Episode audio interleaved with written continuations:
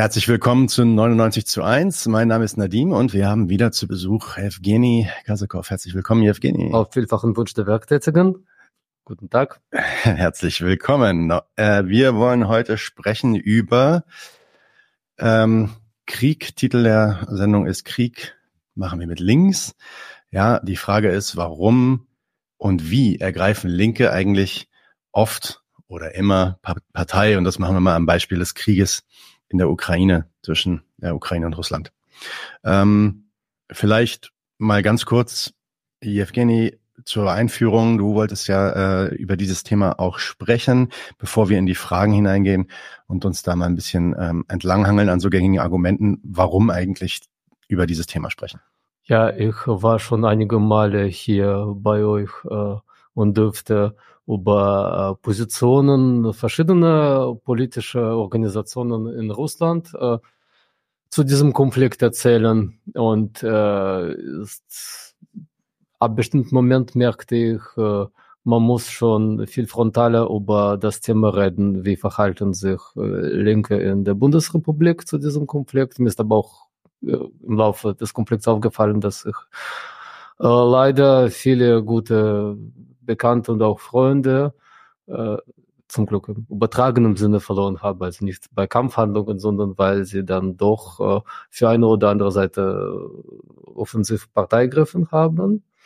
Mm, was ist, äh, also deswegen hören Leute nicht auf, mir wichtig zu sein, aber es ist schon äh, ein Grund, sich vielleicht anzuschauen, was führt Leute dazu, äh, Positionen, die sie davor hatten, schnell zu revidieren oder auch Positionen, die sie vielleicht davor hatten und sie keine so vordergründige Rolle gespielt haben, auf einmal äh, zum entscheidenden Faktor des politischen Tuns zu machen.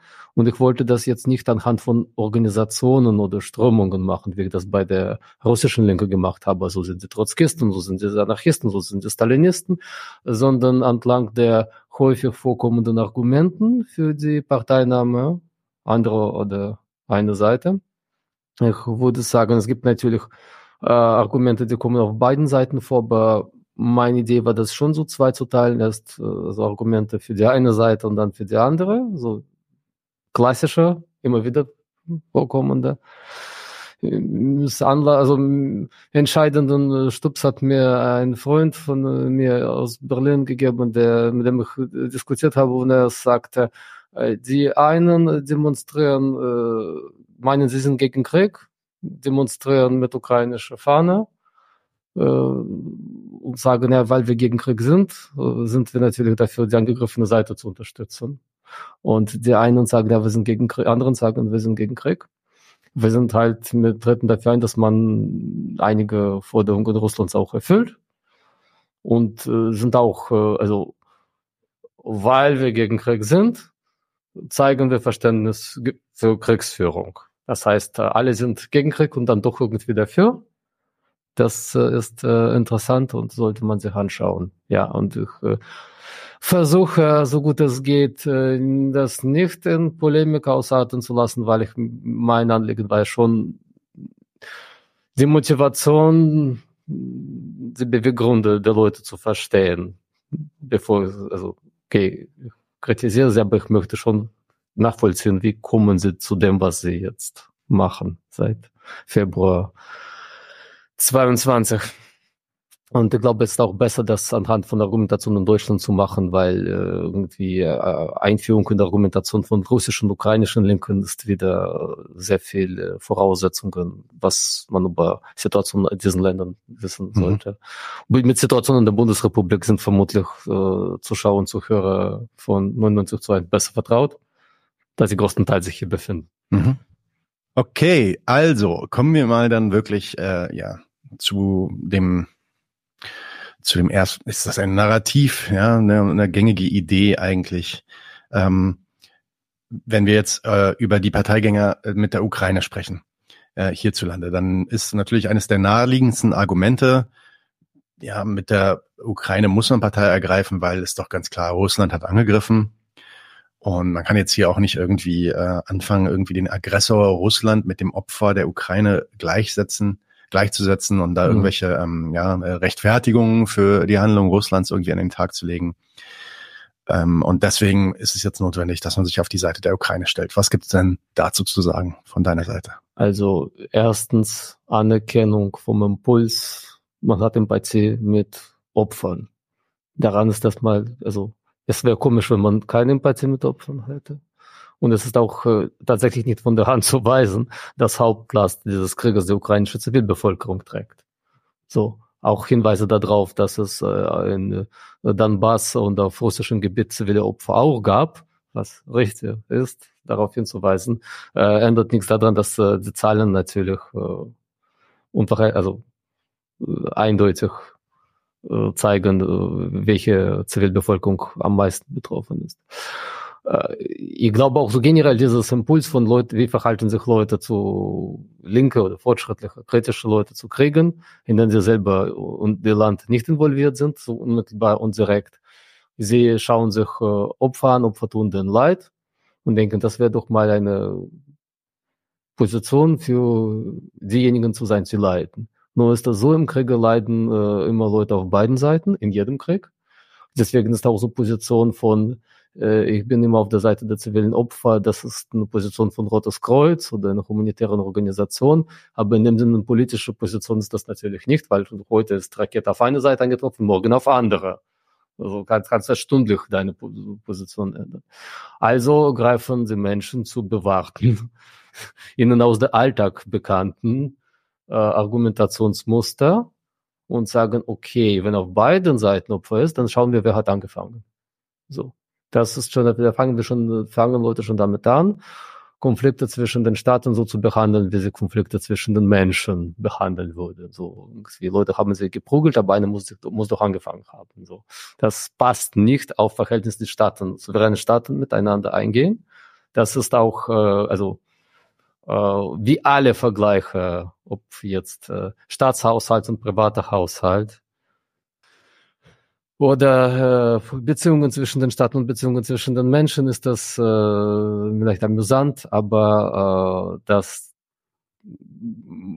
sagen wir mal so, stößt an äh, solche Probleme wie äh, Staaten verfolgen systematisch Interessen, die sich ausschließen und äh, bewaffneter Einsatz von Streitkräften ist halt ein Mittel dazu, aber äh, so da klar die, klar die Linie zu ziehen von ja, Interessen verfolgen, die anderem Stadt schädigen, ohne Waffeneinsatz ist schon irgendwie okay, aber mit Waffeneinsatz ist das Bruch mit Regeln, ist so ein bisschen äh, Folge gegen Ursache ausspielen. Also ich will jetzt nicht sagen, Staaten müssen notwendigerweise miteinander Krieg führen, aber ihre Verhältnis zueinander führt äh, immer wieder erneut zu solchen Situationen. Äh, dann so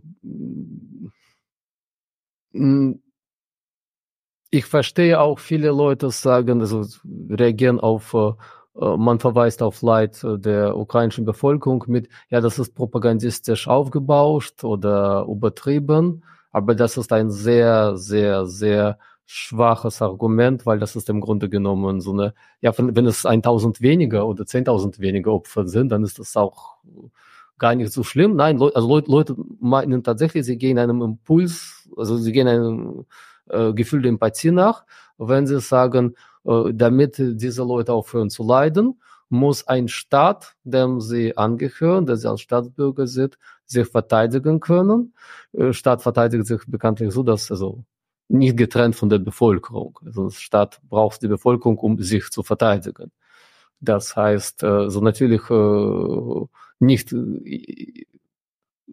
ganze Bevölkerung, inklusive alte Leute und Kinder, aber äh, Männer wehrpflichtigen Alter und manchen Staaten auch Frauen werden dann zur Armee hingezogen und müssen dann den Staat verteidigen. Und das heißt dann, äh, Bevölkerung verteidigt sich selbst. Nein, Bevölkerung verteidigt, also agiert dann mit Befehl von Staatssouverän und hat dann auch nicht äh, die Wahl, ob sie das macht oder nicht.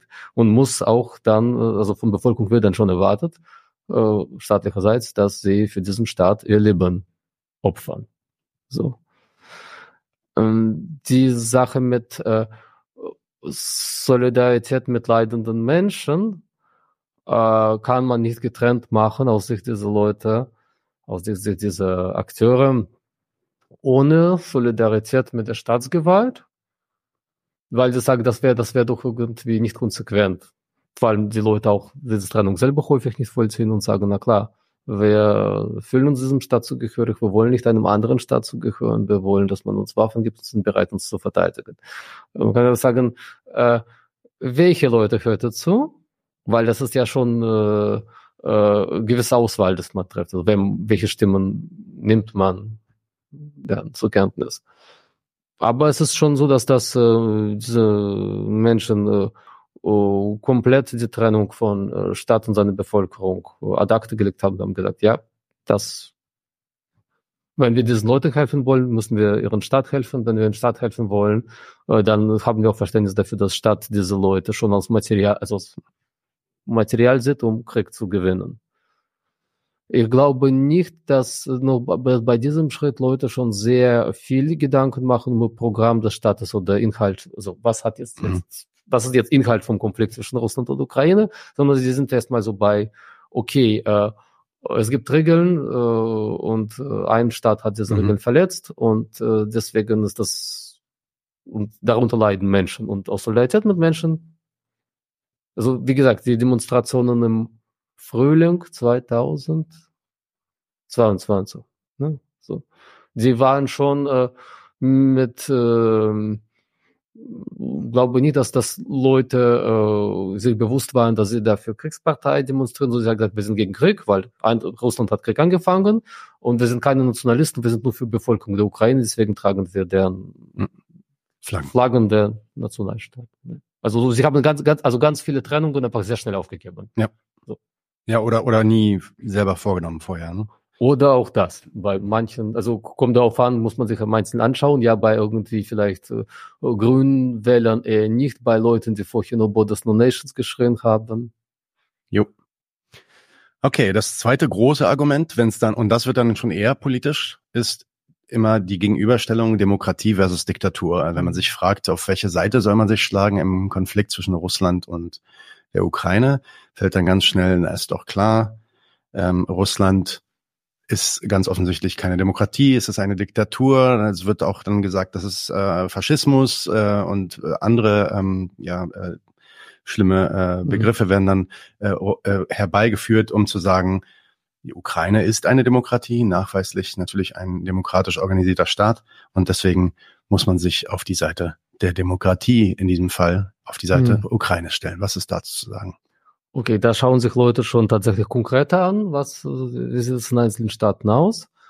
Und äh, also es ist nicht von der Hand zu weisen, das politische System Russlands äh, sich, äh, ich sage jetzt mal vorsichtig, nicht so sehr vom politischen System der Ukraine, aber viel stärker von dem politischen System der Bundesrepublik unterscheidet, ja, und hat andere, sehr andere Bedingungen für oppositionelle Politik.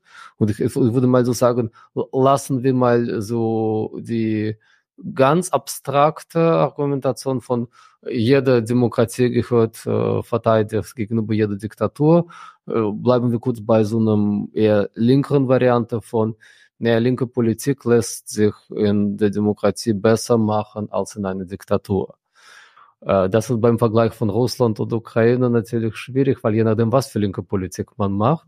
Wenn man mit einer sowjetischen Fahne durch die Straßen demonstrieren will, ist man in Russland sicherer. Wenn man mit äh, Regenbogenfahne demonstrieren will, ist man in Ukraine sicherer. Diese Sicherheit ist sehr relativ, weil äh, wenn du mit Sowjetfahne gegen Putin demonstrierst, forget it. Und äh, wenn du mit äh, Regenbogenfahnen in Ukraine demonstrierst, wird sich natürlich Polizei nicht festnehmen. Aber da gibt es sehr motivierte Leute jenseits der staatlichen Strukturen, äh, die, die möglicherweise Gewalt antun werden. Und ob Polizei so schnell zur Stelle ist, das ne, kann man darauf spekulieren, wo, aber so Pi mal Daumen stimmt es schon. Manche Formen von linker Politik sind in Ukraine bisher, weil bevor sie Kriegsrecht verhängt haben, also äh, äh, einfacher gewesen und einige in Russland, aber äh, äh, darüber, dass in beiden Staaten äh, Linke eine marginale Rolle spielen und äh, ziemlich äh, chancenlos sind, äh, mal so eben äh, Wahlen zu gewinnen, wenn es gemäßigte Linke sind. So kann man sich äh, schon einig sein. Wichtiger ist vielleicht hier äh, Leute messen Staaten dann so an, wo, in welcher Staat äh, ist das äh, Risiko, ist risikoarmer, nicht so riskant gegen diesen Staat gegebenenfalls äh, zu agitieren. Und äh, das ist äh, so, also sie, sie nehmen dann nicht äh, die Zwecke dieser Staaten, sondern betrachten diese Staaten als, okay, wo, wo sind die Voraussetzungen für das, was ich eigentlich machen möchte, äh, besser. Bei dem Vergleich äh, Demokratie gegen Diktatur ist das dann natürlich schon etwas, ähm, da fängt es ein bisschen an, äh, komplexer zu werden mit äh, äh, links, rechts, nicht links, nicht rechts, weil äh, Vergleich Demokratie und Diktatur äh, erspart sich schon so ein bisschen die Frage, äh, kann es, äh, also so klar, Demokratien äh, sagen, es gibt Wettbewerb zwischen verschiedenen politischen Lagern, Diktaturen schränken diesen Wettbewerb erstmal ein. Mehr oder weniger, je nachdem. Ne? Es gibt Diktaturen, da ist das stark eingeschränkt, es gibt Diktaturen, da gibt es ja. keinen politischen Wettbewerb, aber ganz offiziell nicht, keine, so, nicht, nicht mehrere Parteien zum Beispiel.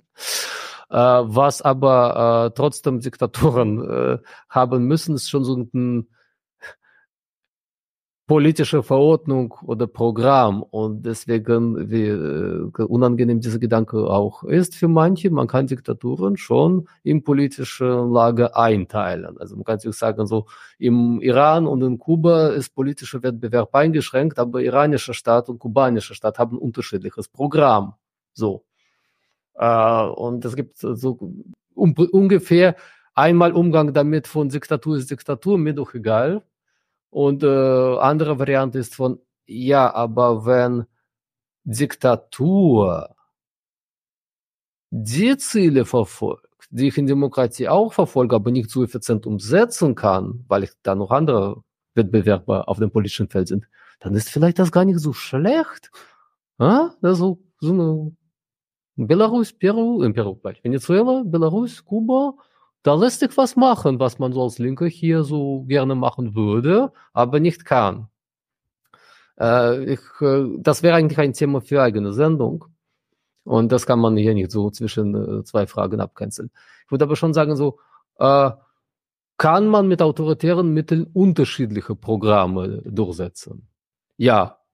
Also man kann mit, mit äh, diktatorischen Mitteln sehr unterschiedliche Inhalte durchsetzen. Tut es was, macht es was mit den Inhalten, wenn ich sie mit diktatorischen Mitteln durchsetze? Ich würde sagen, ja. Also das, äh, man kann äh, äh, linke Ziele mit diktatorischen Mitteln versuchen zu umzusetzen. Das wird aber schon mit diesen Zielen was machen und mit dem, was man dann hinbekommt. Weil das tust du dann gegen Wille von Leuten. Sonst brauchst du keine Diktatur. Wenn ich eine Diktatur habe, heißt das, es sind haufenweise Leute, die sind damit sehr, sehr, sehr nicht einverstanden obwohl alle Diktaturen irgendwann den Turn machen zu sagen, wir sind so nah an Volkswille, dass der andere politische Wettbewerbe gar nicht braucht. 92 Prozent Wahlergebnis. So, das, das, das ist tatsächlich ein Move, was linke und rechte Diktaturen sehr gerne machen, aber jedes Mal kann man sagen, naja, er bräuchte nicht diese Mittel, wenn Leute so stark unterstützen würden, wie behauptet. Klar, es gab auch ehrliche linke Diktaturen, die gesagt haben, viele Leute sind gegen uns und die haben einfach Pech gehabt. Aber das ist wiederum Thema für eine eigene Sendung. Machen wir vielleicht irgendwann mal, äh, wenn wir lebensmüde sind beide. Ähm, Sag doch nochmal was zu der Demokratie an. Das also zu ja, der, zu der um, Idee, dass da dann alles möglich ist an politischen Programmen. Das ist doch auch interessant ähm, dass äh, da völlig abstrahiert wird davon, dass äh, eine Staatsräson natürlich auch in Demokratien vorgegeben ist und eben nicht äh, komplett antastbar ist. Also dass äh, Demokratien, die also real existierende Demokratien, die wir heute haben, äh, sind äh, liberale Demokratien mit Verfassung und äh, Gewalteinteilung, äh, wo äh, so eine Idee von man bekommt absolute Mehrheit und dann darf man alles umsetzen, was man möchte, von vornherein verbaut ist. Und wie Liberale, die halbwegs bei Bewusstsein sind, äh, sagen würden auch aus guten Gründen. Also jemand, der liberale Demokratie verstanden hat, sagt, es ist nicht einfach Wille der Mehrheit, die umgesetzt wird. Also ganz davon abgesehen, dass äh, eine Wille von der Mehrheit von 92 Prozent in einer liberalen Demokratie schlecht denkbar ist. Weil das ist ja schon Umgang mit Interessen, die sich ausschließen und Programme, die sich ausschließen. Also Demokratie ist Umgang mit verschiedenen politischen Positionen. Dementsprechend davon zu träumen, also wenn, so seien wir ehrlich, auch äh, in, äh, keine Ahnung, in Deutschland denkt nicht CDU, wir gewinnen einmal die Wahl und dann ist Deutschland rechristianisiert und alle gehen am Sonntag zur Kirche. So, auch SPD geht nicht davon aus, man muss einfach nur Mehrheit gewinnen dann bauen wir Sozialismus auf. Das, das ist äh, äh, politische Akteure in der Demokratie akzeptieren bestimmte Spielregeln. Und diese Spielregeln äh, wäre auch ein Thema für eigene Sendung, aber ich glaube, hat es schon zig Sendungen zum Thema Spielregeln der Demokratie gehabt. Da werde ich wahrscheinlich viel wiederholen, was schon gesagt wurde. Äh, ebenfalls, äh, also äh, Leute, die dann sagen, naja, äh, ist doch gut, wenn äh, ein Land, wo verschiedene Kräfte politischen Wettbewerb liefern können, sich durchsetzt, aber äh, das ist schon ziemlich abstrahierend davon, das politische Programm der ukrainischen Staates sehr klar besagt, äh, also wir wollen Marktreformen, wir wollen äh, nationalstaatliches Bewusstsein stärken und äh, wir sehen eigentlich so Bündnis mit äh, westlichen Staaten unserer Zukunft. Und das ist also da wäre ich schon eigentlich bei, bei der anderen Seite. Das ist schon ein bisschen narzisstische Kränkung für die Linken, die dann äh, äh, lange Zeit äh, bei diversen Antiglobalisierungsprotesten genau gegen all das demonstriert haben und gesagt haben, ja, ne, wie heißt das dann, 99 zu 1, ist doch auch ein, glaube ich, Reminiszenz von 2011 Protesten, also wo äh, Menschen in entwickelten kapitalistischen Ländern und einige aus äh, eher, das was man dritte Welt früher nannte, angereiste, demonstriert und gesagt, äh, die Mehrheit der Menschheit will keine neoliberale Globalisierung. Aha, aha, aha. Und dann bekommen Parteien, die genau das wollen, in der Ukraine die Mehrheit. So. Also so ein bisschen abstrahieren von die politischen Programme, die sie da durch, die da Mehrheiten anscheinend auch haben. So, also ist schon ein Punkt. Ich weiß nicht, ob wir das vielleicht zu kurz gemacht haben. Wir können das auch später äh, den Punkt ausführen, aber ich dachte, wir machen so, benennen Punkte und äh, sagen kurz, was Problem ist. Und, und wenn es Kommentare gibt, genau. können wir auch immer noch mal drauf eingehen. Ähm, genau. Okay, nächster ähm, legitimierender Talking Point für die eigene Parteinahme. Und da wird es dann schon präziser, sage ich mal, in der äh, Formulierung der Antagonie ist Putin, Russland, äh, das ist ein rechter Diktator, das ist eine rechte Di Diktatur und die unterstützen und haben Kooperationen mit den Rechten weltweit. Die äh, klüngeln mit der AfD hier in Deutschland. Was stimmt. Also das klüngeln mit Rechten weltweit. Genau. Stimmt. Was ist was ist dann ähm, ja, wenn, wenn das so stimmt, wie mhm. du wie du es sagst, äh, wie hat sich's dann mit dem Argument? Ja, dann muss man doch dann Partei ergreifen gegen Russland, wenn die hier ja, es die gibt, Rechten stärken. Es gibt diverse Varianten davon hinzu. Also Putin ist der stärkste Regime mit rechter Ideologie und Kampf dagegen ist eine Art Antifaschismus, wo Leute tatsächlich Parallelen ziehen zu Spanien. Hin zu, naja, also starkes Russland stärkt äh, rechte oder rechtspopulistische Kräfte in Europa. Das wollen wir als Linke eher nicht und schon deswegen sind wir quasi gegen Putin. Also ne, das ist jetzt, ging es im Argument davor einfach, äh, Demokratien sind per se besser als Diktaturen, äh, was nicht für alle, also für viele Linke kein akzeptables Argument ist, weil sie würden jetzt nicht äh, Feldzug demokratischer, kapitalistischer Staaten gegen Kuba mittragen, würde ich mal so sagen. Ist das mit Kampf gegen rechte Diktaturen schon irgendwie angelegt, dass besser eine bürgerliche Demokratie als eine rechte Diktatur? Was äh, auch äh, im nächsten Schritt bedeutet, man unterstützt äh, äh, bürgerliche, liberale Demokratie als kleineres Übel. Und es stellt, setzt die Kritik daran zurück, falls man überhaupt sowas hatte vorher. Äh, dann kommt der Punkt, okay, äh, man macht Vergleich und eigener Staat schneidet da weniger schlecht ab und schon ist man äh, äh sehr dabei, eigenen Staat als doch, erst als kleineres Übel und dann aber auch als Mittel für Kampf für durchaus linke Ziele in der Welt zu sehen. Also so in Deutschland äh, kommen Parteien mit äh, Themen wie Umweltschutz, äh, Antidiskriminierung, äh, meinetwegen auch mehr Steuern für Reiche äh, ins Parlament und dann und wann in Regierungen. Und das gilt dann als so quasi Beweis von hier ist noch was zu, hier kann man noch was machen, in Russland nicht. Und schon ist man also in sehr schneller Zeit, ist man bei Gedanken angekommen, ja, so eine Stadt mit Möglichkeiten muss auch verteidigt werden. Das ist nicht neu. Das hat auch deutsche Sozialdemokratie 1914 gemacht. Also war schon linke Begründung, warum man despotischen russischen Zaren bekämpfen möchte. Und auf andere Seite haben dann ihre ehemaligen Genossen aus äh, Frankreich und Großbritannien gesagt, ja, Frankreich und Großbritannien äh, sind äh, mehr demokratische Staaten als Deutsche Kaiserreich und Österreich-Ungarn. Klar sind wir dann Verbündete von russischen Zaren, das gefällt uns eigentlich gar nicht, aber was soll's? Und schon war man in Krieg gegeneinander. Also ohne jetzt auf historischen Beispielen aufzuhängen. Aber natürlich ist das dann so, äh, dann hat man schon akzeptiert, äh, es ist vielleicht gar nicht so schlecht, dass äh, Deutschland oder EU oder Deutschland als Führungsmacht der EU äh, was zu sagen haben in der Welt und äh, auch anderen Staaten zu sagen haben, äh, diesen Diskriminierungsgesetz macht er nicht äh, diese Umweltnorm verletzte, Umweltschutznorm verletzte nicht. Und wenn man klar, dann ist man schon so dabei, eigener Staat ist der gute Polizist auf dem, unter den konkurrenten Nationen. Und was dabei natürlich äh, tatsächlich äh, schnell durchgestrichen ist, ja, aber diese Staaten streiten sich nicht einfach über, ist das äh, gut, äh, CSD in der Hauptstadt zu legalisieren oder ähm, gibt es menschengemachten Klimawandel. Die streiten sich auch tatsächlich um die Interessen, die bei allen kapitalistischen Staaten vorhanden ist. Russland ist ein kapitalistischer Staat. Nochmal zum Mitschreiben. Russland ist ein kapitalistischer Staat. Russland hat Interessen, die kapitalistische Staaten nun mal haben. Und Einsatz für, äh, äh also, wenn kapitalistische Staaten miteinander in Streit geraten, äh, lohnt es sich einen Blick zu werfen äh, worum, worum sie so gerade konkurrieren. Das ist ein eigenes Thema, das können wir jetzt hier nicht ausführen. Das wäre dennoch, also wenn Leute einfach sagen, äh, das ist Kampf äh, zwei verschiedene Staatsformen, man auch sagen, wieder möchte Russland so eine Staatsform nach Deutschland exportieren.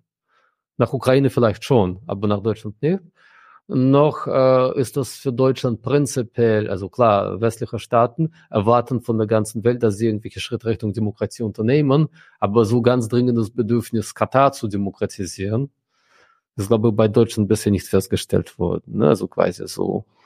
Und äh, das ist, das ist, das ist Zur ja, Fußball-WM gab es da ein paar Kommentare. Zur Fußball-WM ja. gab es. Und zumal auch diese Sache mit äh, äh, waren ja beim Thema Russland unterstützt Rechtspopulisten und Rechtspopulisten äh, grätschen ja gerade in so dieses äh, Spaltung zwischen Demokratie als Wille der Mehrheit und Demokratie als äh, quasi äh, Regelwerk im Umgang mit verschiedenen Positionen und so weiter und sagen, also eigentlich ist es zutiefst undemokratisch, wenn, keine Ahnung, Minderheit, Mehrheit was zu sagen hat äh, dementsprechend sehr viele äh, Regierungen auf der Welt, die gerade demokratisch gewählt sind, äh, unternehmen äh, schon ziemlich heftige Schritte, sowohl gegen Opposition als auch gegen einzelne Gruppen in ihren Staaten und sagen dabei, nee, wieso, wir sind doch gewählt, also das, was wir machen, ist schon demokratisch, die Mehrheit ist damit in Ordnung. So, und deswegen, das war so uh, Putins äh, Propaganda wird auch nie müde zu sagen, die sagen, bei uns gibt es keine Demokratie, aber in Wirklichkeit gibt es äh, Demokratie nicht in Staaten, wo, äh, keine Ahnung, äh, irgendwelche verdorbenen Eliten äh, der Mehrheit, äh, was Klimaschutz und Gender Mainstreaming aufwälzen. Also so. Also diese, dieser, das findet ja schon auch irgendwie im Namen der Demokratie. Es ist jetzt kein, keine Regierung, die sagt, äh, nee, Demokratie ist einfach äh, eine komplett sich diskreditierte Regierungsform, sondern sie sagen, äh, okay, das. Die, ja. ja, die sind die richtige Demokratie quasi. So. Mit richtiger, ähm, mit richtiger Volkswille. Ein, und das kommt jetzt ein bisschen mehr, ja, ist, würde ich sagen, ist mehr so ein Nischenargument. Das gibt's wirklich dann in der Form fast nur unter Linken, vor allem solche Linke, die sich so als Anti-Stalinisten, Anti-Leninisten sehen äh, in dem Sowjetsozialismus schon immer dieses, äh, die Diktat ja, den diktatorischen Aspekt des Ganzen äh, moniert haben und sich dagegen gestellt hatten. Mhm. Ähm, also so antitotalitäre, sage ich mal. Und die ähm, bauen dann so eine Kontinuität auf von, von dem Sowjetsozialismus ins heutige Russland und sagen, ja, das ist dieser ja, eigentlich fast dieselbe Art Totalitarismus, gegen die wir uns zu stellen haben. Gegen Putin zu sein, heißt dann auch gegen Sowjetsozialismus und gegen ja, den, den, mhm. den traditionell russischen Totalitarismus ja, das ist. Schon, das ist schon Vermischung einiger verschiedener Positionen. Ich okay. würde sagen so, also man kann, man kann so quasi die äh, anfälligen Gruppen benennen, also Gruppen, die so ähm, also wer, wer, wer, wer sind Risikogruppen nennt man das, ne? Wer sind so die Risikogruppen der Argumentation? Äh, Kampf gegen Putin ist irgendwie auch Kampf gegen Stalin. So, klar, das sind Leute, die Stalin nicht mögen, aber also fangen wir an, also die Linken, die empfänglich sind für gegen Russland kämpfen, ist explizit äh, äh, linkes Ziel, sind natürlich in erster Linie hier in, West, in Westen in der Bundesrepublik. Hm. Wenig überraschend äh Klimabewegung und äh, naja, Querbewegung oder breiter gefasst Antidiskriminierungsbewegungen äh, weil russische Staatsprogramm äh, definitiv Kampfansage an diese beiden Positionen beinhaltet. Ne? Russland sagt so, das mit äh, auf fossile Rohstoffe verzichten, das ist äh, etwas, was wir und äh, alle Staaten dem äh, Klimarettungszielen zu unterwerfen. Das finden wir nicht gut. So, dass äh, wir, wir äh, nehmen in unseren Medien nimmt Kritik daran sehr viel Platz wir bitten auch allen Gegnern dieser Position im Westen viel Platz ein und wir haben auch großes Interesse daran, dass fossile Rohstoffe weiterhin gebraucht werden. So, und äh, als quasi einigende Ideologie, was äh, unsere äh, Identität gegenüber dem Westlichen abgrenzt, nehmen wir die Kritik an diesen ganzen äh, Antidiskriminierungsmaßnahmen, die es im Westen gibt. Sie werden zwar komisch und sehr postmodern in Wirklichkeit verpanscht mit Kritik an Westen, war schon immer also kolonialistisch und äh, hat alle anderen Kontinente geknechtet, aber diese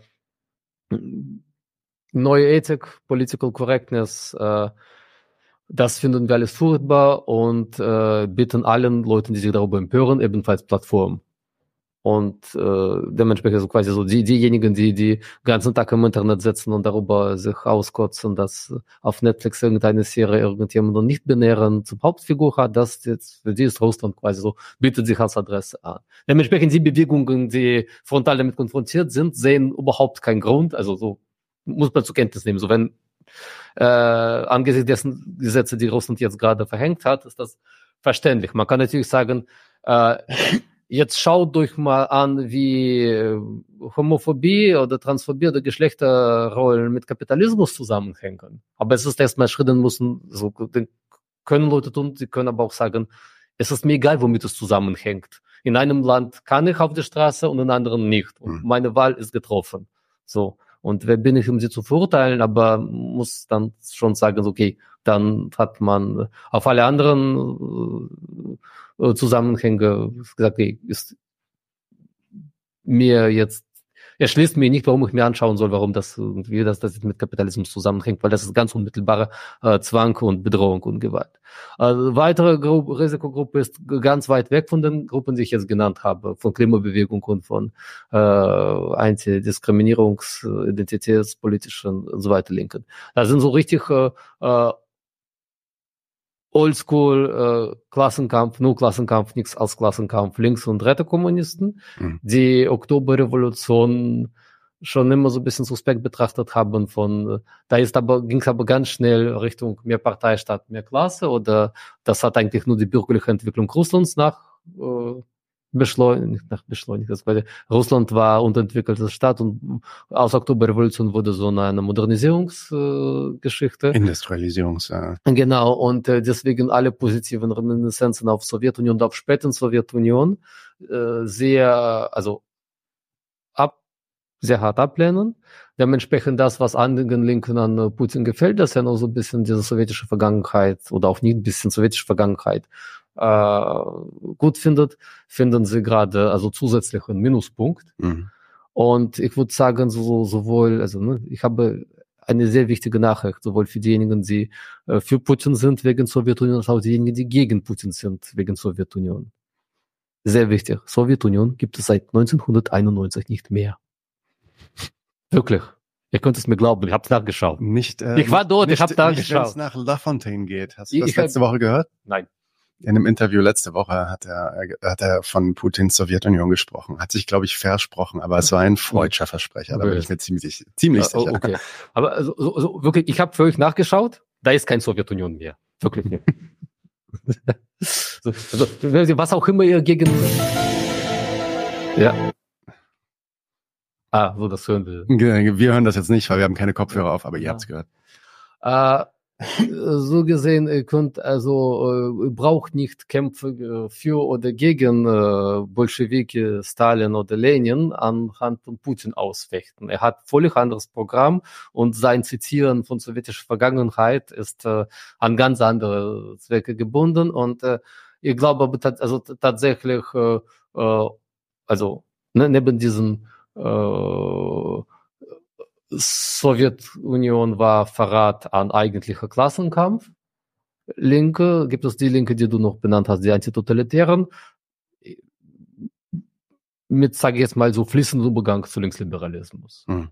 Die dann tatsächlich also bei Gedanken kommen, links sein heißt gegen Diktatur sein, ob gegen Linke oder Rechte, weil Diktatur ist niemals links. Viele Anarchisten, die sich so auf. Anarchisten, Grüne, Staatsabonnenten.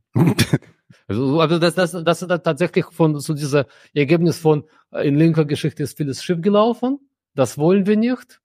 Äh, und letztendlich ist dann für uns äh, links sein, wie soll ich das sagen? Ich habe vor, war das? Doch, es muss Winter 21, Dezember 21 muss es gewesen sein. Ich war in Nürnberg und habe in einem Café einen Spendenbox gesehen, da stand für politische Gefangene. Und ich wusste sofort, welches Land, also für welches Land das ist. Woher? Belarus. Weil da nicht stand linke politische Gefangene, rechte politische Gefangene, einfach für politische Gefangene. Okay. Das, das, das, das, das wurde kein, keine, also ich kann mir nicht vorstellen, dass eine türkische oppositionelle Gruppe sowas schreibt. Die würden schon schreiben für, für unsere islamistischen oder unseren linken oder unseren kurdischen Genossen, Freunde, Mitstreiter. Aber für politische Gefangene heißt einfach so schon, da, da ist völlig äh, äh, durchgestrichen, dass sich politische Spektrum und links, rechts und mit und irgendwas noch trennt, sondern es gibt halt Diktatur und alle, die dagegen sind. Das bei Protesten von Belarus hat sich das so richtig durchgesetzt. Von niemand hat mir gefragt, was für politische Lager gibt es? Da gab es nur für, für Präsidenten und Gegenpräsidenten. So. Und da ist das also tatsächlich so diese, diese antitotalitäre Linke, die äh, tatsächlich äh, stellen sich häufig gar nicht so die Frage, also für sie ist dann in der Tat kein Widerspruch. Man findet Antiglobalisierungsbewegung sympathisch, äh, findet aber auch äh, völlig richtig, äh, für Opposition äh, in Ländern zu sein, äh, wo diese Opposition durchaus äh, das Gegenprogramm zu Antiglobalisierungsprotest äh, vertritt. So zu, zu, zu denjenigen, die Umkehrschluss machen und sagen, Putin und Lukaschenko sind große äh, Antiglobalisierungskämpfe, dazu kommen wir noch. Ja, also diese, diese, diese drei äh, Gruppen in der Linken äh, äh, haben äh, im Grunde genommen so das Argument von äh, sowjetischer Vergangenheit war so, dass Bezüge darauf äh, nichts äh, Linkes in unserem Sinne sind und äh, Dementsprechend, äh, wir sind Seite an Seite mit, ob wir uns gefallen, ne, bei zweiter Gruppe, bei Retterkommunisten ist das nicht so. Aber bei äh, ersten und äh, zweiten ist es schon so, dass man Seite an Seite mit äh, äh, bürgerlichen kapitalistischen Regierungen gegen die Diktaturen kämpft, weil die Regierungen sind ja demokratisch gewählt und Diktaturen sind. So. Also die, die sehen schon, diese äh, westliche Staaten begutachten die Welt und sagen, äh, wo gibt es noch Defizite, was Menschenrechte betrifft, was Umweltschutz betrifft, was Demokratie betrifft und kritisieren dann diese westlichen Staaten mhm. nicht, eher dafür, dass sie das nicht konsequent genug machen. Mhm. Und dann sagen denen die bürgerlichen Politiker, ja, wir würden natürlich gerne China kontrollieren, aber uns fehlt dummerweise die Mittel dazu, weil die haben wirtschaftliche und militärische Potenzen. Und was folgt daraus? Wir müssen unsere eigene wirtschaftliche und militärische Potenzen ausbauen, um irgendwann auch China und Russland äh, sagen, wie wir jetzt äh, Griechenland, Ungarn und äh, Polen sagen. Na, na, na, na, na. So nicht. So. Also eigene Stadt als Weltpolizist läuft. Läuft. Und dann zum letzten Punkt äh, für die ähm, ukrainischen Parteinehmer. Und das ist dann so eine Art, ja, man kann es fast so eine Art umgedrehten Antiimperialismus nennen. Der Antiimperialismus wird natürlich dann auch auf der anderen Seite ähm, äh, ein sehr, sehr wichtiges Thema. Vielleicht auch sogar direkt das erste, äh, was wir gleich mal ansprechen. Aber ähm, das gibt's auch umgedreht, nämlich die Idee, dass ähm, Putin eigentlich ja der Großimperialist ist. Äh, er kümmert sich da um sein Großrussland. Ähm, das, das, das ist auch, das ist auch zurückverfolgbar. Also das ist nicht nur auf Putin irgendwie beziehbar, sondern das ist schon seit dem russischen Reich so. Da gibt es einen Kolonialismus und einen Imperialismus mhm. und auch die Sowjetunion war imperialistisch unterwegs.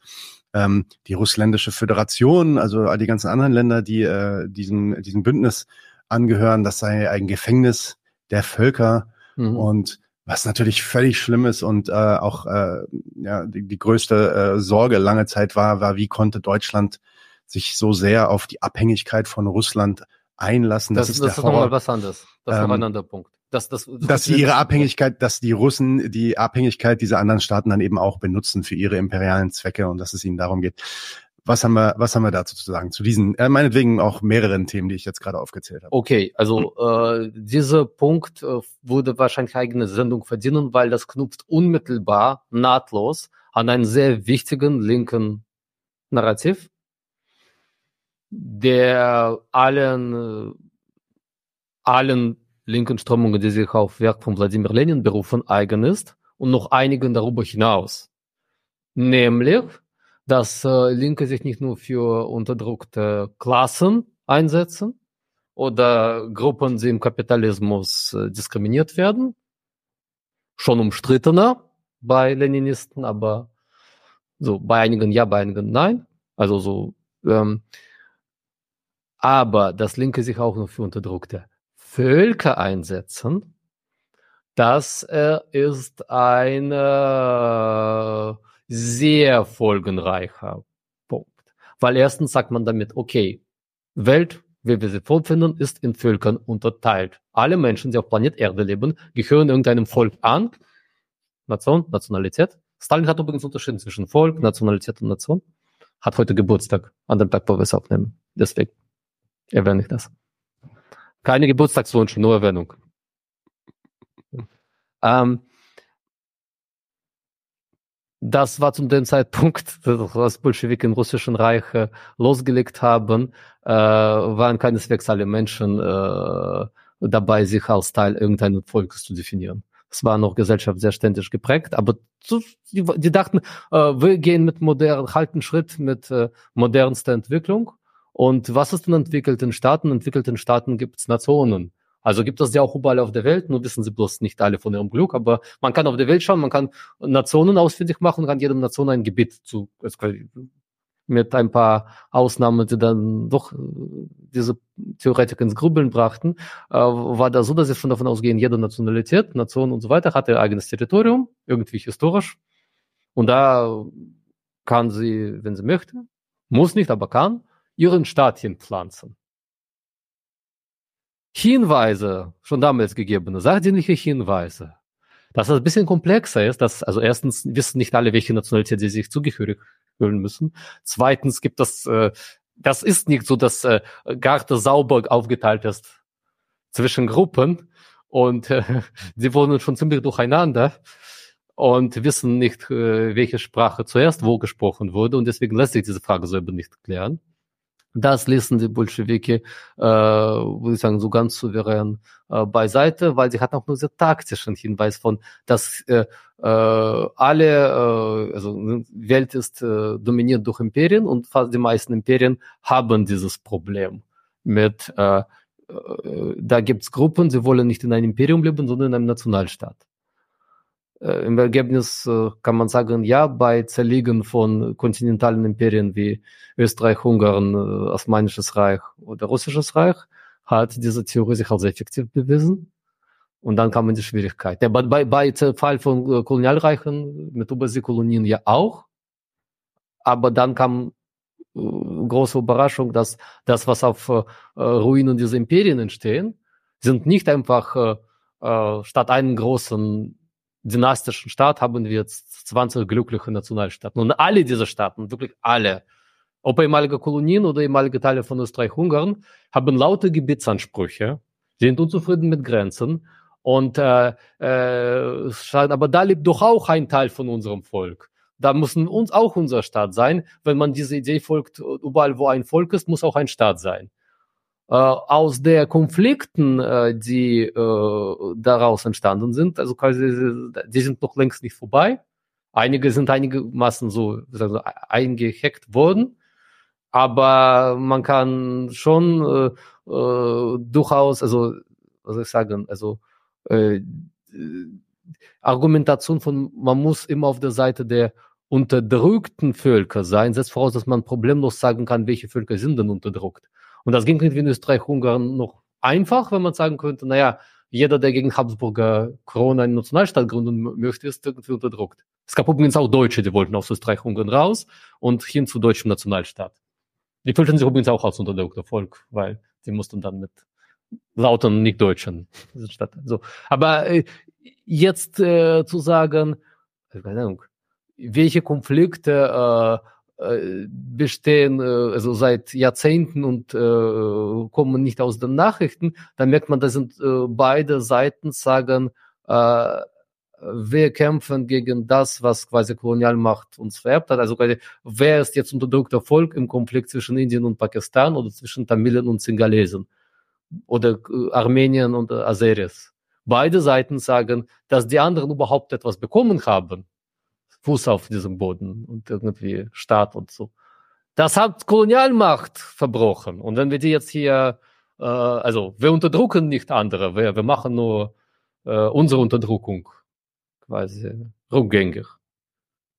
Das, also quasi das, das ist dann sehr willkürlich, wie man dann entscheidet, würde ich mal sagen. Und äh, äh, versucht dasselbe Logik jetzt auf, äh, also ja, Russland hat koloniale Vergangenheit. Russisches Reich hat koloniale Eroberungen durchgeführt.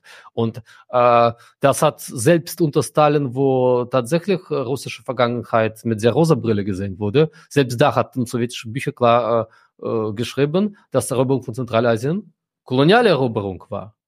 Ob Sowjetunion koloniale Politik gemacht hat, das ist eine sehr große Frage, weil da würde ich sagen, äh, steht äh, einmal Definition von Kolonialismus als irgendwie wirtschaftlich-politisch bestimmt versus, weil dann sagen immer die, die Gegner dieses versus Sowjetunion hat ganz viel in Infrastruktur in diesen Gebieten reingebuttert. Mhm. Das haben Kolonialmacht äh, nicht gemacht.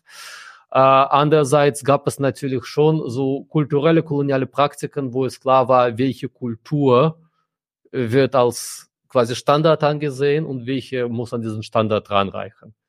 Manchmal war das relativ subtil, wie zum Beispiel Sowjetunion hat in jeder äh, Unionsrepublik eigenen Operntheater gebaut.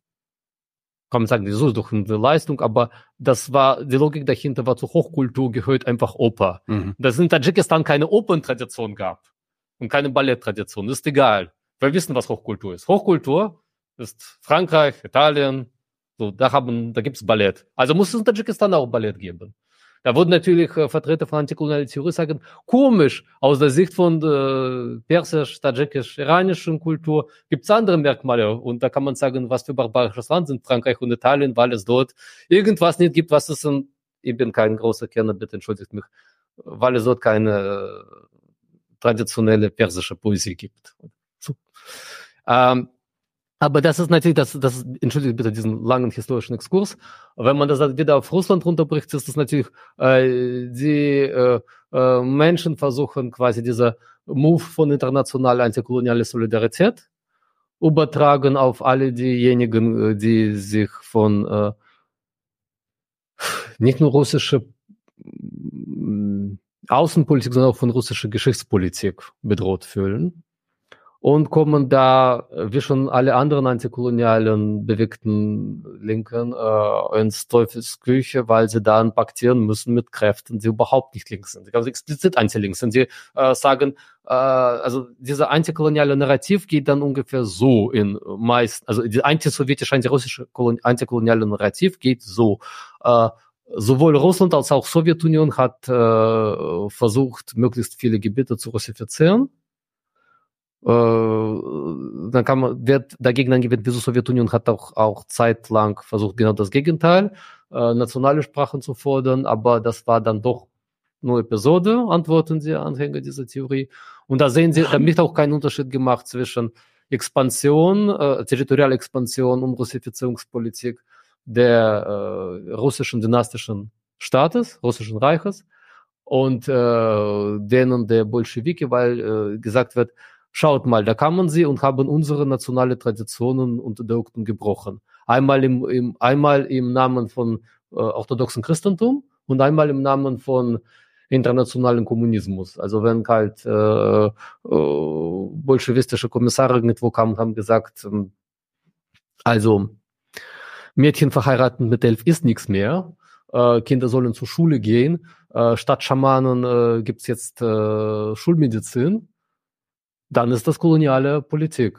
Weil äh, sie hatten so einen universalistischen Drive und wir wissen, was äh, also überall auf der Welt gut ist. Und was soll ich sagen? Ich würde tatsächlich sagen, ja, medizinische Versorgung ist überall auf der Welt gut. Aber ich kann auch verstehen, dass das äh, Leute extrem dann triggert, wenn sie also ja immer wieder wurde uns quasi würden wir als wilde und äh, heißt das zurück. Primitive. Primitive dargestellt und das, damit hat Sowjet, sowjetische Propaganda nur bedingt gebrochen, wenn sie gesagt hat, ja, ihr seid noch nicht so weit, bei uns gibt's keine Industrialisierung, aber wir helfen euch. Erstmal so machen wir alles in eure Tradition weg, was uns nicht passt.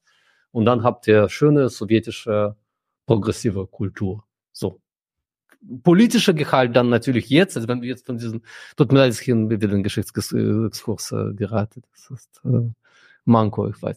Ähm, ist, ist das natürlich äh, äh ein Versuch, äh, soll man sagen, äh, das hat schon so ein, äh, in heute, ich betone heute, äh, nein, westliche Staaten haben nicht ihre kapitalistischen Interessen im postsowjetischen Raum, sondern sie helfen nur unterdrückten Völkern, sich von Unterdrückung zu befreien. Mhm. So, äh, ich äh, kann es nicht lassen, immer wieder darauf hinzuweisen, dass alle nationale Befreiungsbewegungen am Ende landen bei Nationalstaat, der wiederum nationale Unterdrückung ausübt gegen diejenigen, die ihnen recht passen. Aber ich weiß auch, dass äh, es immer wieder Leute gibt in der Linken, die unbedingt diese Erfahrung anhand von irgendeinem neuen Nationalstaat durchmachen müssen. Also ihr könnt natürlich sagen, ja, äh, Tschetschenien hatten es unter Stalin und unter Zaren nicht gut. Und aus dieser schlimmen historischen Erfahrung wollten sie einen eigenen Staat irgendwann mal gründen. Aber Versuche, tschetschenische Staatlichkeit zu organisieren Anfang der 90er, äh, ging nun mal mit äh, ganz massiver äh, Gewaltpolitik gegenüber Nicht-Tschetschenien auf diesem Gebiet einher. So, man kann sagen, ja, wieso? So ist halt antikolonialer Kampf. Aber dann ist so ein bisschen, sind wir so ein bisschen bei der Frage von, äh, also ihr mögt Unterdrückung nicht oder generell nicht, dann ist Schaffung eines neuen Nationalstaates vielleicht nicht das beste Mittel. Oder ihr sagt, naja, es geht nur um Gerechtigkeit, jetzt haben jahrhundertelang haben äh, meinetwegen Russen Kaukasus beherrscht und jetzt im Kaukasus irgendwelche äh, nationalbefreiungsorientierte Gruppen dort die vertreiben, ist das auch nicht schade drum. Da wird mal der Spieß umgedreht. Ja, aber Entschuldigung, also dann, dann die Frage, also warum möchte ich als Linker, dass Spieß auf diese Weise umgedreht wird? Also habe ich jetzt wirklich Interesse zuzuschauen, wie noch irgendwo mal Spieß umgedreht wird? Ich glaube, so Balkankriege haben schon da vielen Leuten ein bisschen diese Spießumdrehlogik äh, und dann gibt's noch eine andere Variante, die sich gar nicht so sehr auf die äh, auf die Interessen dieser ähm, ja, unterdrückten Völker, mhm. sage ich mal, bezieht, sondern eigentlich fast schon die eigenen Interessen irgendwie in den Vordergrund stellt. Und dann wird gesagt, dieser koloniale imperialistische Drive, den der äh, Putin oder den Russland da ausübt und offensichtlich schon seit 100 Jahren als eine Konstante hat aus irgendeinem Grund, die wird auch demnächst bald vor Berlin stehen. Da werden wir demnächst bald erobert werden. Das ist also deswegen alleine schon was, wo man sich äh, gegenstellen sollte und auf ja, die quasi in die Ukraine investieren sollte, die da uns ja mhm. verteidigt. Okay, das, das, das ist dann quasi, ich habe nicht zu, deswegen, ich habe schon ganz bewusst diesen Punkt als allerletzten auch geschrieben, äh, weil dann ist das schon die Vollendung von der ganzen Logik. Also wir sind potenzielle Opfer, der von unserem Staat beschützt werden müssen. Wir sind unterdrücktes Volk, potenziell und potenziell Kolonisierten. Und dann hat man schon so tatsächlich äh, mit eigenem Staat absoluten Frieden geschlossen. Aber also so fangen ein bisschen zurück äh, gespült. Ja, es fing schon an mit Aufklebern von äh, Sieg der Ukraine ist auch Sieg eurer Freiheit oder für unsere Freiheit muss Ukraine siegen. Morgen ist der Russe in Polen oder sowas. Weißt du, das, das, das Witzige ist, ich kann dir nicht sagen, ich kann dir versprechen, dass das nicht, niemals passieren ja. würde. Ne? Das ist ja, man kann ja nicht in, äh, wissen, wie weit äh, Staaten bei Durchsetzung ihrer Ziele äh, vorgehen. Aber äh, also das ist dann schon so ein bisschen äh, russische Propaganda sagt auch die ganze Zeit, wir verteidigen uns ja nur, sonst erobern uns das die ist das Spiegelbild der ja, das, das, Okay, es geht nicht darum, dass unser Staat äh, Interessen verfolgt, irgendwann auf Interessen anderer Staaten stößt und dann gibt es äh, erst Stellvertreterkrieg und mit bisschen Pech auch nicht Stellvertreterkrieg, sondern äh, äh, Moment mal, äh, wir sind einfach nur da und dürfen es sein und verfolgen unsere legitimen Interessen, während andere neoimperiale Träume haben und früher oder später kommen sie dann zu uns und äh, es quasi, wenn man Putin nicht stoppt, wird er die ganze Welt erobern. Da muss man schon tatsächlich sich Frage stellen, fällt euch eigentlich auf, dass Deutschland überall auf der Welt wie selbstverständlich Interessen hat und sie auch wahrnehmen möchte? Also das, das, das ist für, niemand stellt sich die Frage, äh, ist das eigentlich so normal, dass unser Staat Welt begutachtet mit Blick, so, was sind jetzt unsere Interessen in Südostasien? Was haben wir jetzt davon, wenn diese oder jene Partei in Türkei oder Polen Wahlen gewinnt? So, ganze, ganze, ganze Welt vom Standpunkt von, äh, ist das jetzt gut für Deutschland oder schlecht für Deutschland? Das ist, das ist selbstverständliche Sache der Welt. Das sagt niemand, das sind neoimperiale Träume oder so etwas. Und tatsächlich, also wenn, wenn jemand nur imperiale Träume so versteht, dass Deutschland irgendwie ein Kolonialreich vom Kaiser Wilhelm wieder gründen möchte, ja, das, das will Deutschland nicht. Heutige, heutige kapitalistische Staaten haben ganz andere Mittel, äh, sich als Weltmacht zu behaupten. Und tatsächlich würde ich sagen, äh,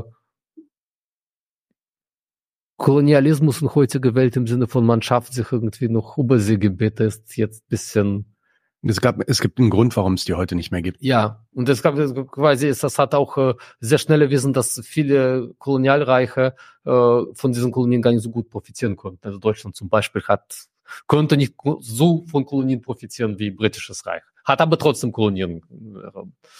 Ähm, deswegen so diese äh, Russland ist quasi so eine so eine Weltherrschaft strebende Macht aus der Vergangenheit, Streich durch, wie, wie wird eigentlich heute Weltmacht gesichert und also wie, wie wird man heute äh, ein Staat vom Weltformat und was braucht man dafür Kolonien oder Territorialgebiet oder hat man was andere Mittel?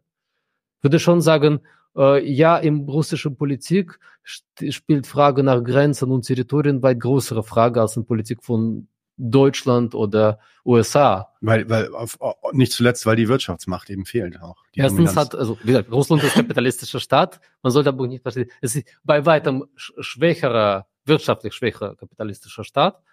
Äh, und äh, die Mittel, die EU zur Verfügung hat, nämlich einfach, äh, also oder Deutschland in der EU, braucht nicht Griechenland erobern. Sie kann Griechenland Bedingungen diktieren das, das sind so die Mittel, die man sich vielleicht anschauen kann und fragen, ist das eigentlich selbstverständlich, dass unser, unser Staat diese Mittel hat? Das hinterfragen ja die meisten Leute, die so denken, ja gerade nicht.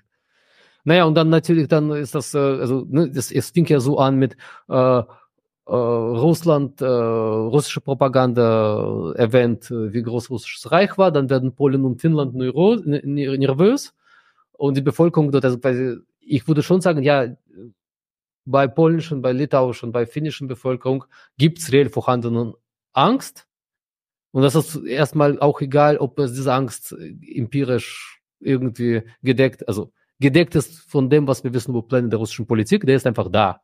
So wie halt armenische Bevölkerung hat Angst vor Genozid, vor neuem Genozid. Äh, und da helfen auch nicht Verweise, dass Aserbaidschan das so nicht plant. Das ist einfach Teil des historischen Gedächtnisses. So, ich will jetzt nicht auf weitere Konflikte durchexerzieren, aber äh, das muss man Rechnung tragen, sowas gibt's. Äh, aber wenn das in Deutschland aufgegriffen wird, ist das auch schon so sehr interessierter Blick von, ja, diese Ängste nehmen wir natürlich ernst. Also die von Armenien vielleicht weniger, weil Aserbaidschan schon wichtige Wirtschaftspartner, aber die von Litauen und Polen und Finnland nehmen wir schon ernst. Äh, aber dann, wenn es natürlich uns passt, weil wenn sie zu sehr auf Konfrontation mit Russland drängen, wenn es uns nicht passt, dann ist das natürlich ein bisschen übertrieben und die sind dann näher an USA als an Deutschland. Aber prinzipiell äh, wird dann gesagt, ja, wir haben auch Verantwortung. Also wenn unser, wenn, wenn Linke auch diesen These geschluckt haben, dass ihre Staat Verantwortung hat für alles Mögliche in der Welt, dann sehen sie Staat als ihren Mittel. Und dann sind sie im Prinzip, äh, kann man sagen, was, was ist dann noch geblieben von Demo-Parolen, äh, von äh, No Borders, No Nations oder Stadt Hau ab oder sowas so. Dann, im, sobald es ernst wird, ne, im Ernstfall, äh, merkt man schon von, naja, äh, nee, irgendwie fühlt man sich mit deutscher Stadt doch wohler als mit äh, einem anderen. Das hat, das hat man schon in anderer Variante gesehen, als es auf deutsche Linke reihenweise äh, gegen den bösen Bush demonstriert haben und die EU irgendwie doch als kleinere Übel sahen. Jetzt demonstrieren sie gegen bösen Putin. Das kann man sagen, so wären Staatsauseinandersetzung äh, mit äh, Staatstheorie und mit Zwecken des Staates nicht besonders ernst genommen wurden, wird im Ernstfall genau das passieren. Läuft? Okay, und damit kommen wir dann zu den Parteigängern für Russland. Hm.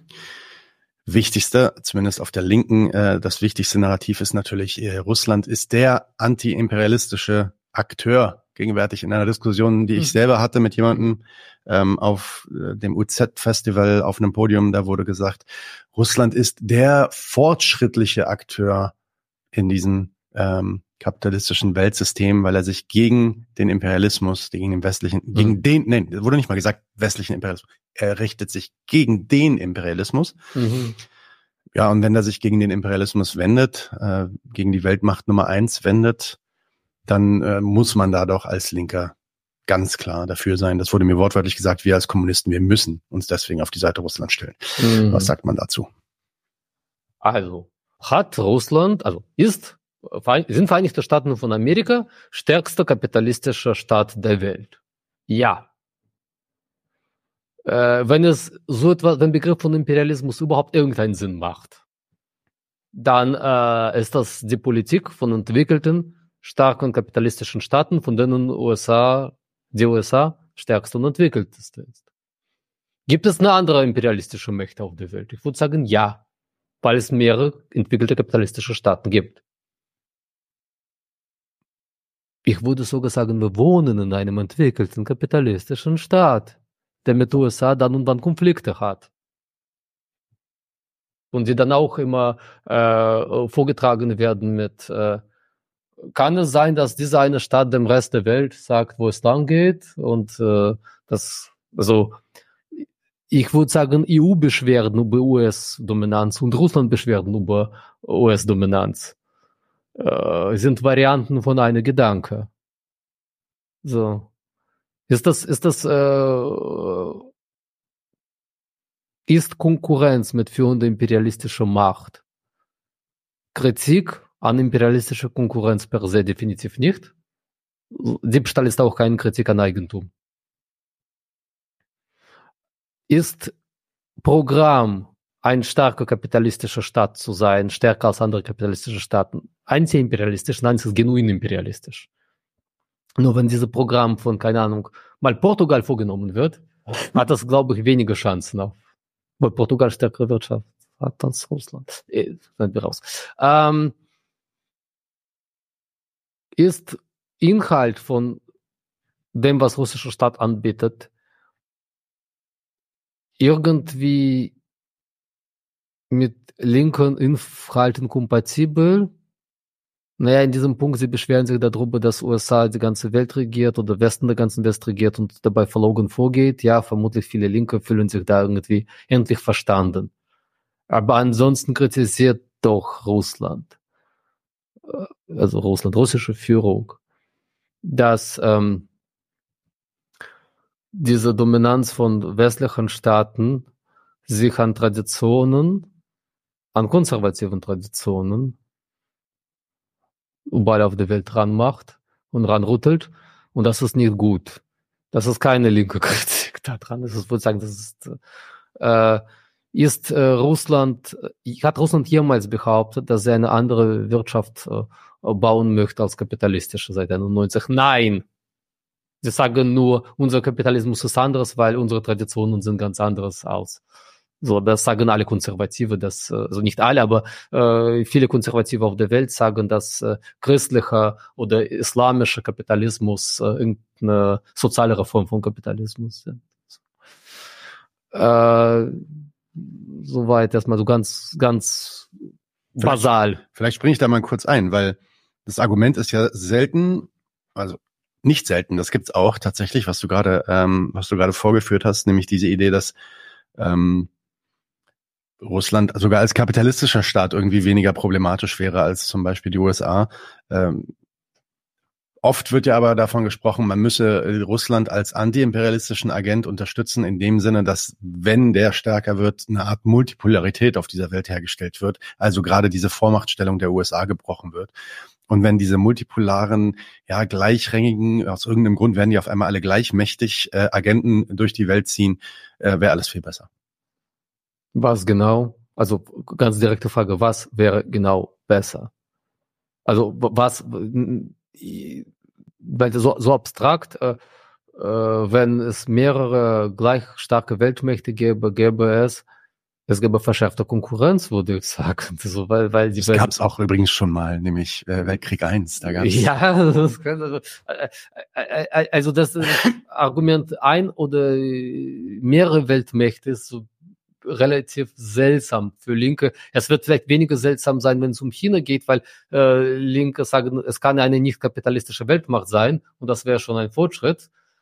Aber das, das ist eine ja, Frage nicht ja an mich, sondern viele, die sich ja. auch für die BRICS einsetzen, weil das bringt dann die Dollarhegemonie irgendwie ins Wanken und dann durch diese gute Konkurrenz ähm, ja, gäbe es dann vielleicht so eine Art äh, Macht Schachmatt. Ich versuche den, ich versuche mal den besten, die einfach gut zu lesen, ja. Was ist, was ist Multipolarität? Warum ich, ist das geil? Ich, ich bin null Experte für China oder Brexit. Ich sage gleich, wenn ich irgendwo inkompetent bin, ist das so. Äh, ich würde sagen, ich kenne nur ein Argument von, wenn, wenn ein Land aus der EU raustritt, dann kann äh, linke Kraft dort äh, an die Macht kommen und die EU wird dagegen nichts machen können. Also Entschuldigung, meint ihr nicht Brexit, sondern BRICS? Ich, vielleicht habe ich Brexit gesagt. Ah, BRICS. okay, ne? Äh, Entschuldige. Äh, bei BRICS sind tatsächlich äh, dritte Weltstaaten, die viele Linke als unterdrückt, früher kolonisiert, also die sind früher kolonisiert gewesen und äh, äh, daran sehen Linke so eine Gerechtigkeit, wenn jetzt äh, Weltmacht Indien entstehen würde. Okay, so, das, bei, bei dem Argument waren wir, glaube ich, schon. Ähm, zu sagen, also, okay, es gibt eine Weltmacht Nummer eins. Äh, es gibt Herausforderer. Äh, natürlich äh, also gibt es auch diese Sichtweise, wenn USA stärkster Staat der Welt ist, dann ist USA auch für alles Schlechte verantwortlich, was auf der Welt ist. Also kann man anderen Staaten weniger ankreisen, weil USA regiert jede Welt. Aber ich würde schon sagen, es gibt, es läuft Konkurrenz zwischen Staaten, sie schließen Allianzen, haben auch Konflikte.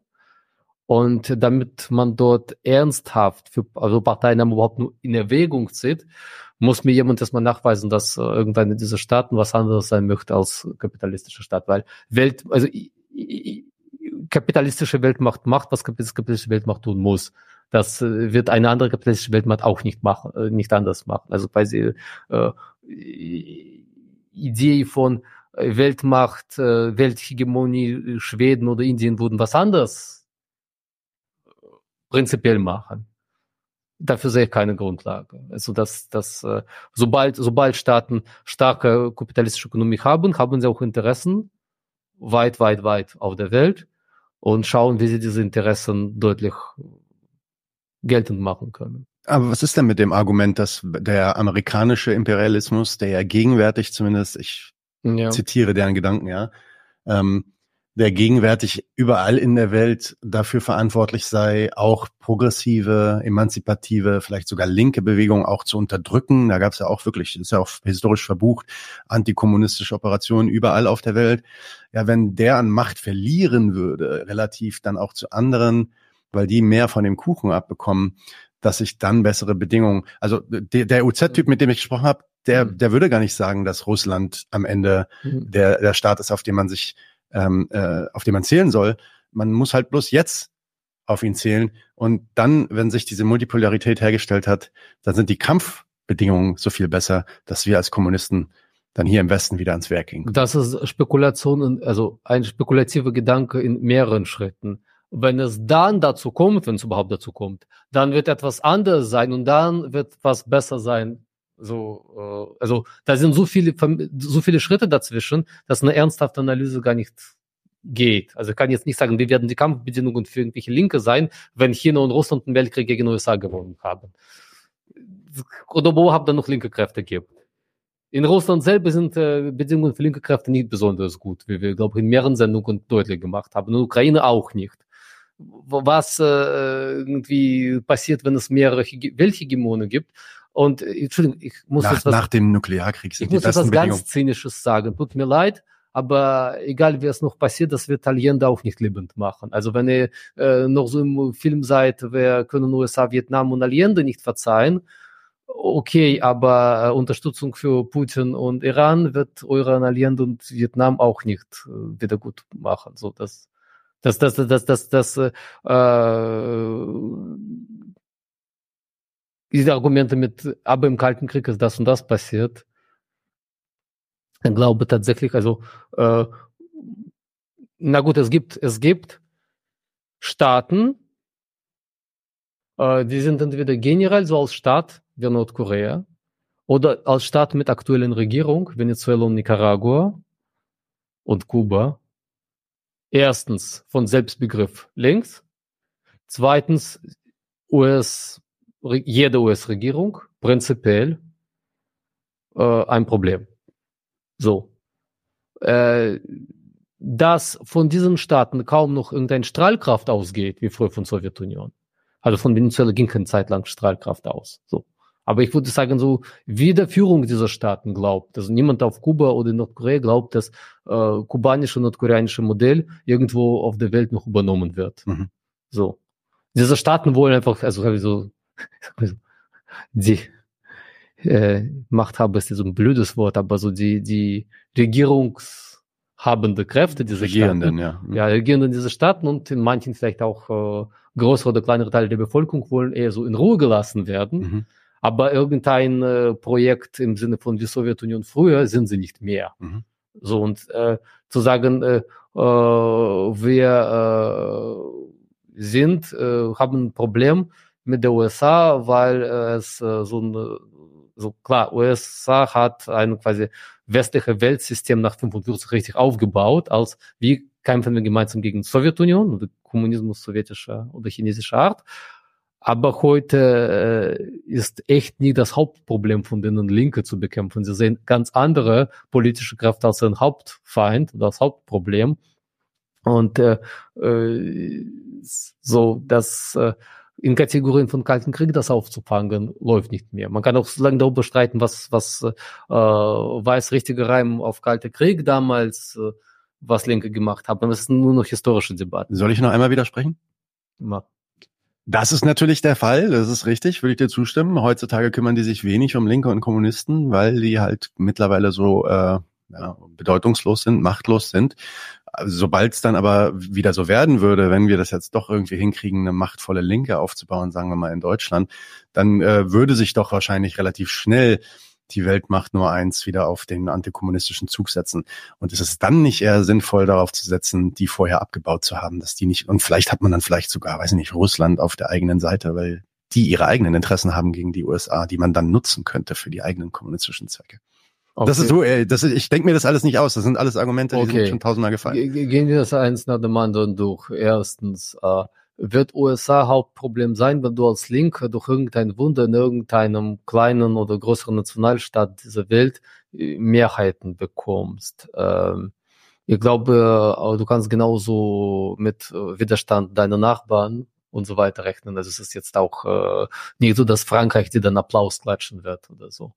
Äh, oder Dänemark. Klar, mhm. USA hat etwas andere Mittel, aber äh, du kannst nicht davon ausgehen, dass alle anderen Staaten sagen, okay, ist halt so. Äh, ein relativ prominenter linker Projekt aus den letzten Jahren war Rojava. Und da hat US, also ich bin auch kein Experte für Rojava, bitte, bitte, macht mich jetzt nicht dingfest äh, für die Aussage, aber äh, da hat auch USA nicht gesagt, unser größtes Problem ist, die sind irgendwie uns zu links, sondern ließen das relativ pragmatisch mhm. behandeln. So, das kann man, das kann man auch sagen, so je nachdem. Mhm. So. Äh, Haltung von äh, Putin zu Linken auf der Welt ist äh, vor allem bestimmt durch die Frage, ja, sind sie wirklich gegen USA, wenn Venezuela, dann sind sie gut.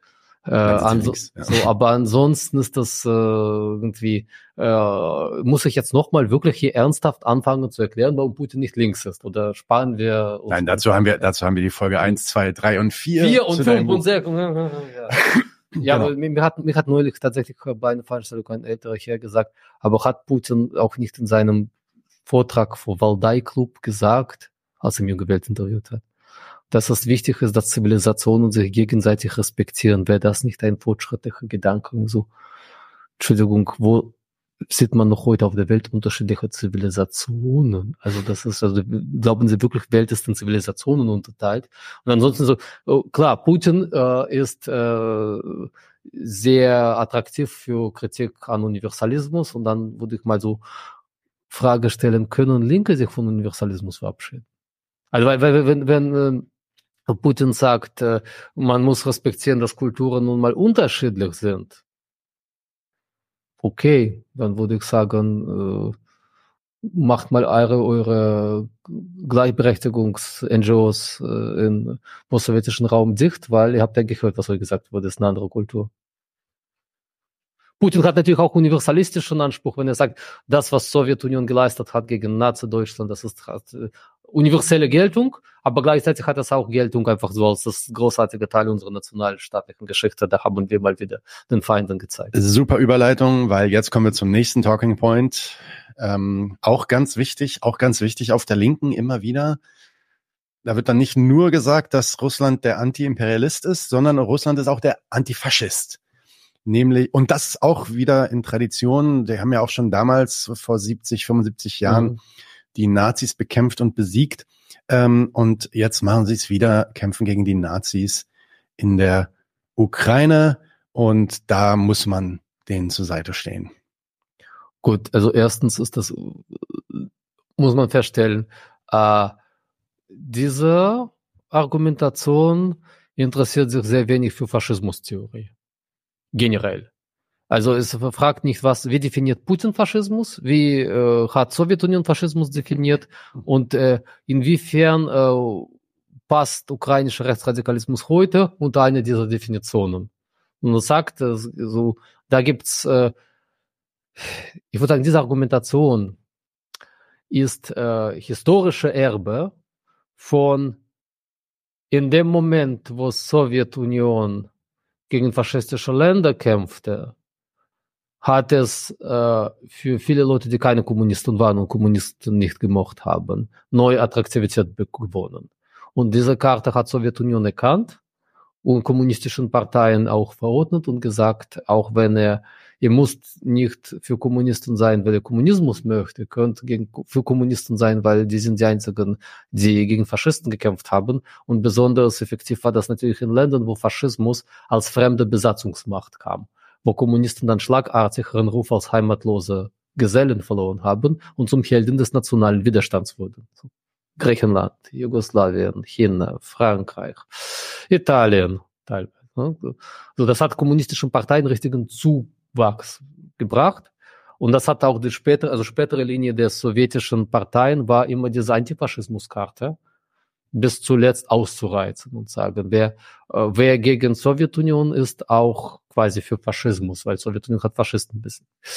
Äh, Zähne knirschen, also quasi so die, die ganzen Kritiken von naja, hat es auch nicht viele quasi linke Programmpunkte dann, mussten dann nicht für Kampf gegen Faschismus viele linke Programmpunkte gestrichen werden? Musste dafür nicht kommunistische Internationale aufgelöst werden? Hat man sich letztendlich nicht von vielen linken, äh, linksradikalen Forderungen verabschiedet? Das wird dann so ein bisschen beiseite gewischt und ähm, mm, jetzt ist das auch noch so, wenn man jetzt noch diese Linie weiter fortführt, macht man auch noch was Neues, also was Neues dazu, nämlich so zu tun, als äh, gäbe, also es gibt keine Veränderung. Russland ist nicht eine andere Stadt als Sowjetunion damals und es ist auch kein Konflikt. Also man kann nicht sagen, es ist ein Konflikt zweier völlig unterschiedlicher Systeme oder nicht, unterschied nicht völlig, aber unterschiedliche Systeme, wie es damals zwischen Sowjetunion und faschistischen Staaten nun mal gab. Sondern man macht einfach so, als wäre Geschichte immer Fortsetzung von demselben. Und das ist propagandistische Töne. Das kann man einfach so sagen. In äh, allen Kriegen, die man so vorfindet, gibt es diesen Argument von, wir hatten schon vor Anno Dunamals Konflikt mit denen, das ist einfach die unmittelbare Fortsetzung davon.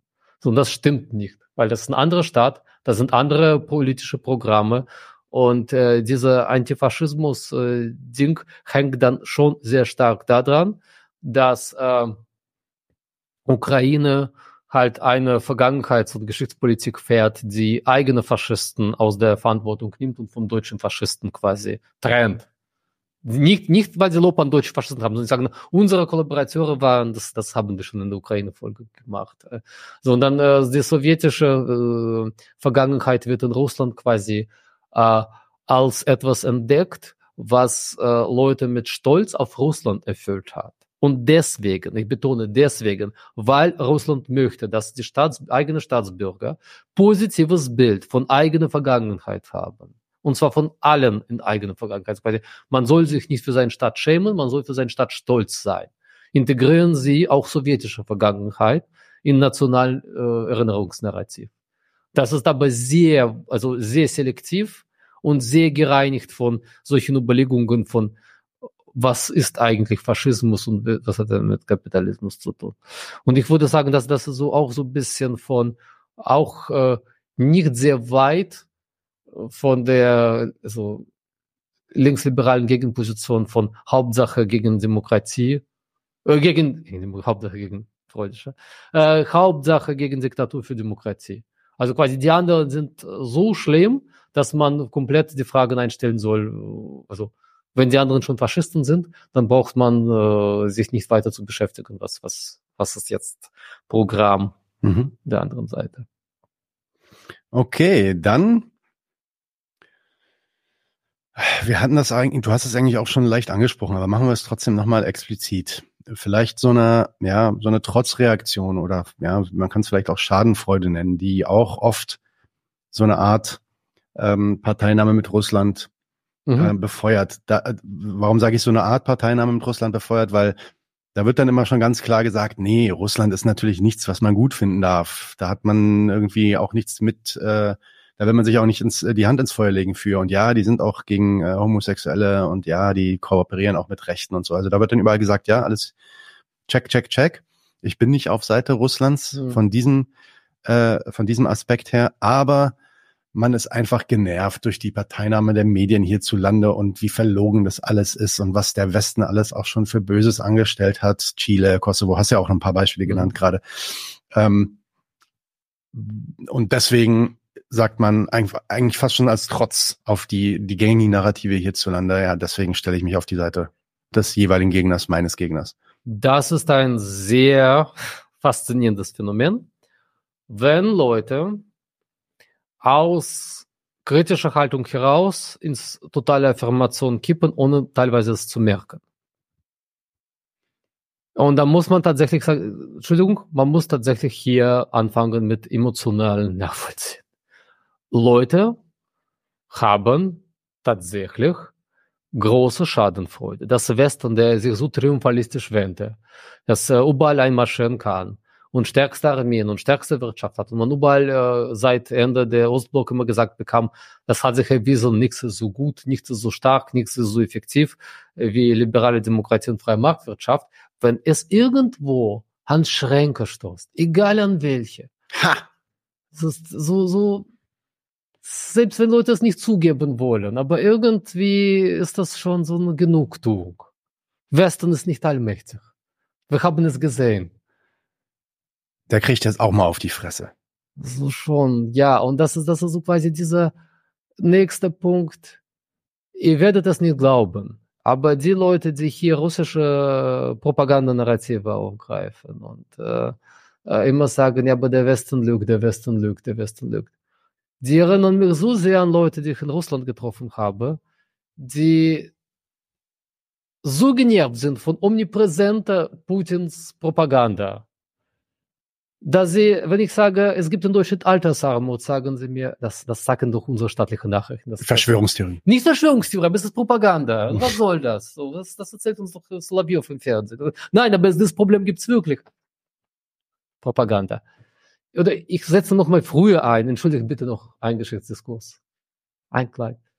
Ich kannte das, ich saß so, wie ich jetzt mit dir sitze, mit äh, Erwachsenen, alphabetisierten Menschen aus der ehemaligen Sowjetunion, die nicht geglaubt haben, dass es in Südafrika Apartheid gegeben hat oder schon gegeben hat, aber das hatte, das hatte gar nichts damit zu, also das war gar nicht so heftig und schlimm. Glaubst du, sie haben südafrikanische Propaganda gelesen? Hm. Nein, sie haben sowjetische Propaganda gelesen und waren so davon genervt, dass sie immer das Gegenteil angenommen haben. Und das ist ein Fehler, Gegenteil anzunehmen, weil etwas Propaganda ist. Das ist wirklich, wirklich, da soll man nicht reinstolpern. Ich betone, sie waren nicht, weil sie sich intensiv auseinandergesetzt haben mit Argumenten von der Parteienbefürworter. Mhm. Ne, nicht deswegen. Die Sowjetunion hat die Apartheid kritisiert und also, da die Sowjetunion immer Propaganda geleistet Sowjetunion hat. lügte immer, wir wissen immer, Pravda hat immer gelogen. Und deswegen muss Apartheid geil sein. Nicht, ich habe nicht gesagt, das Zumindest nicht so schlimm, nicht weniger. Nicht so problematisch. Ja, nicht so, nicht so schlimm, wie Sie sagen. Äh, ich kann jetzt nicht nachbilden, äh, wie mir die Haare zu Berge standen, aber glaubt mir, dass äh, das, das, das äh, ähm, anderes Beispiel aus ganz anderer Zeit, ganz andere Epoche, ebenfalls erwachsene Menschen, äh, von denen ich jetzt sage ich mal, also wurden sie jetzt zu Kapitalbad 1 bis 3 reden, da würde ich mit Notizblock sitzen, respektvoll Verständnisfragen stellen und mir jeden Satz notieren. Und dann fangen dann über Russland zu reden und Ukraine und zitieren äh, äh, Komsomolske Pravda, was die russische Ausgabe der Bildzeitung ist. Mhm.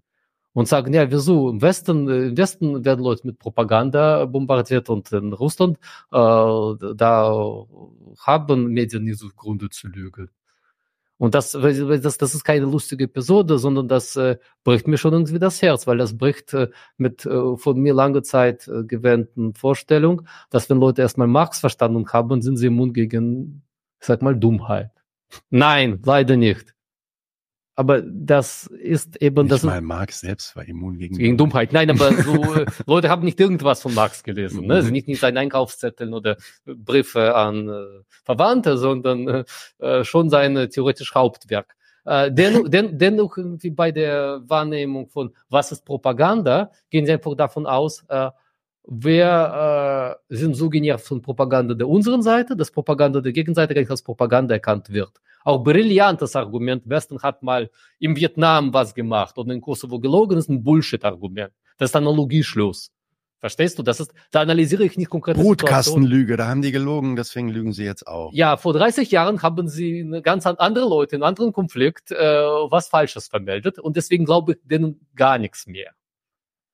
Äh, das ist also, wie, ist es psychologisch verständlich und politisch falsch oder inhaltlich falsch? Sagen wir so, das Misstrauen, das äh, äh, konstante Misstrauen gegenüber aller dieser Propagandismen ist schon äh, angebracht, aber daraus den Umkehrschluss zu ziehen vielleicht, nämlich dass dann das Gegenteil irgendwie wahrer sein muss oder ähm, ja, äh, daraus dann auch so sofort schließbar ist, dass es einfach nicht, ja, dass es einfach nicht stimmt, was da gesagt wird.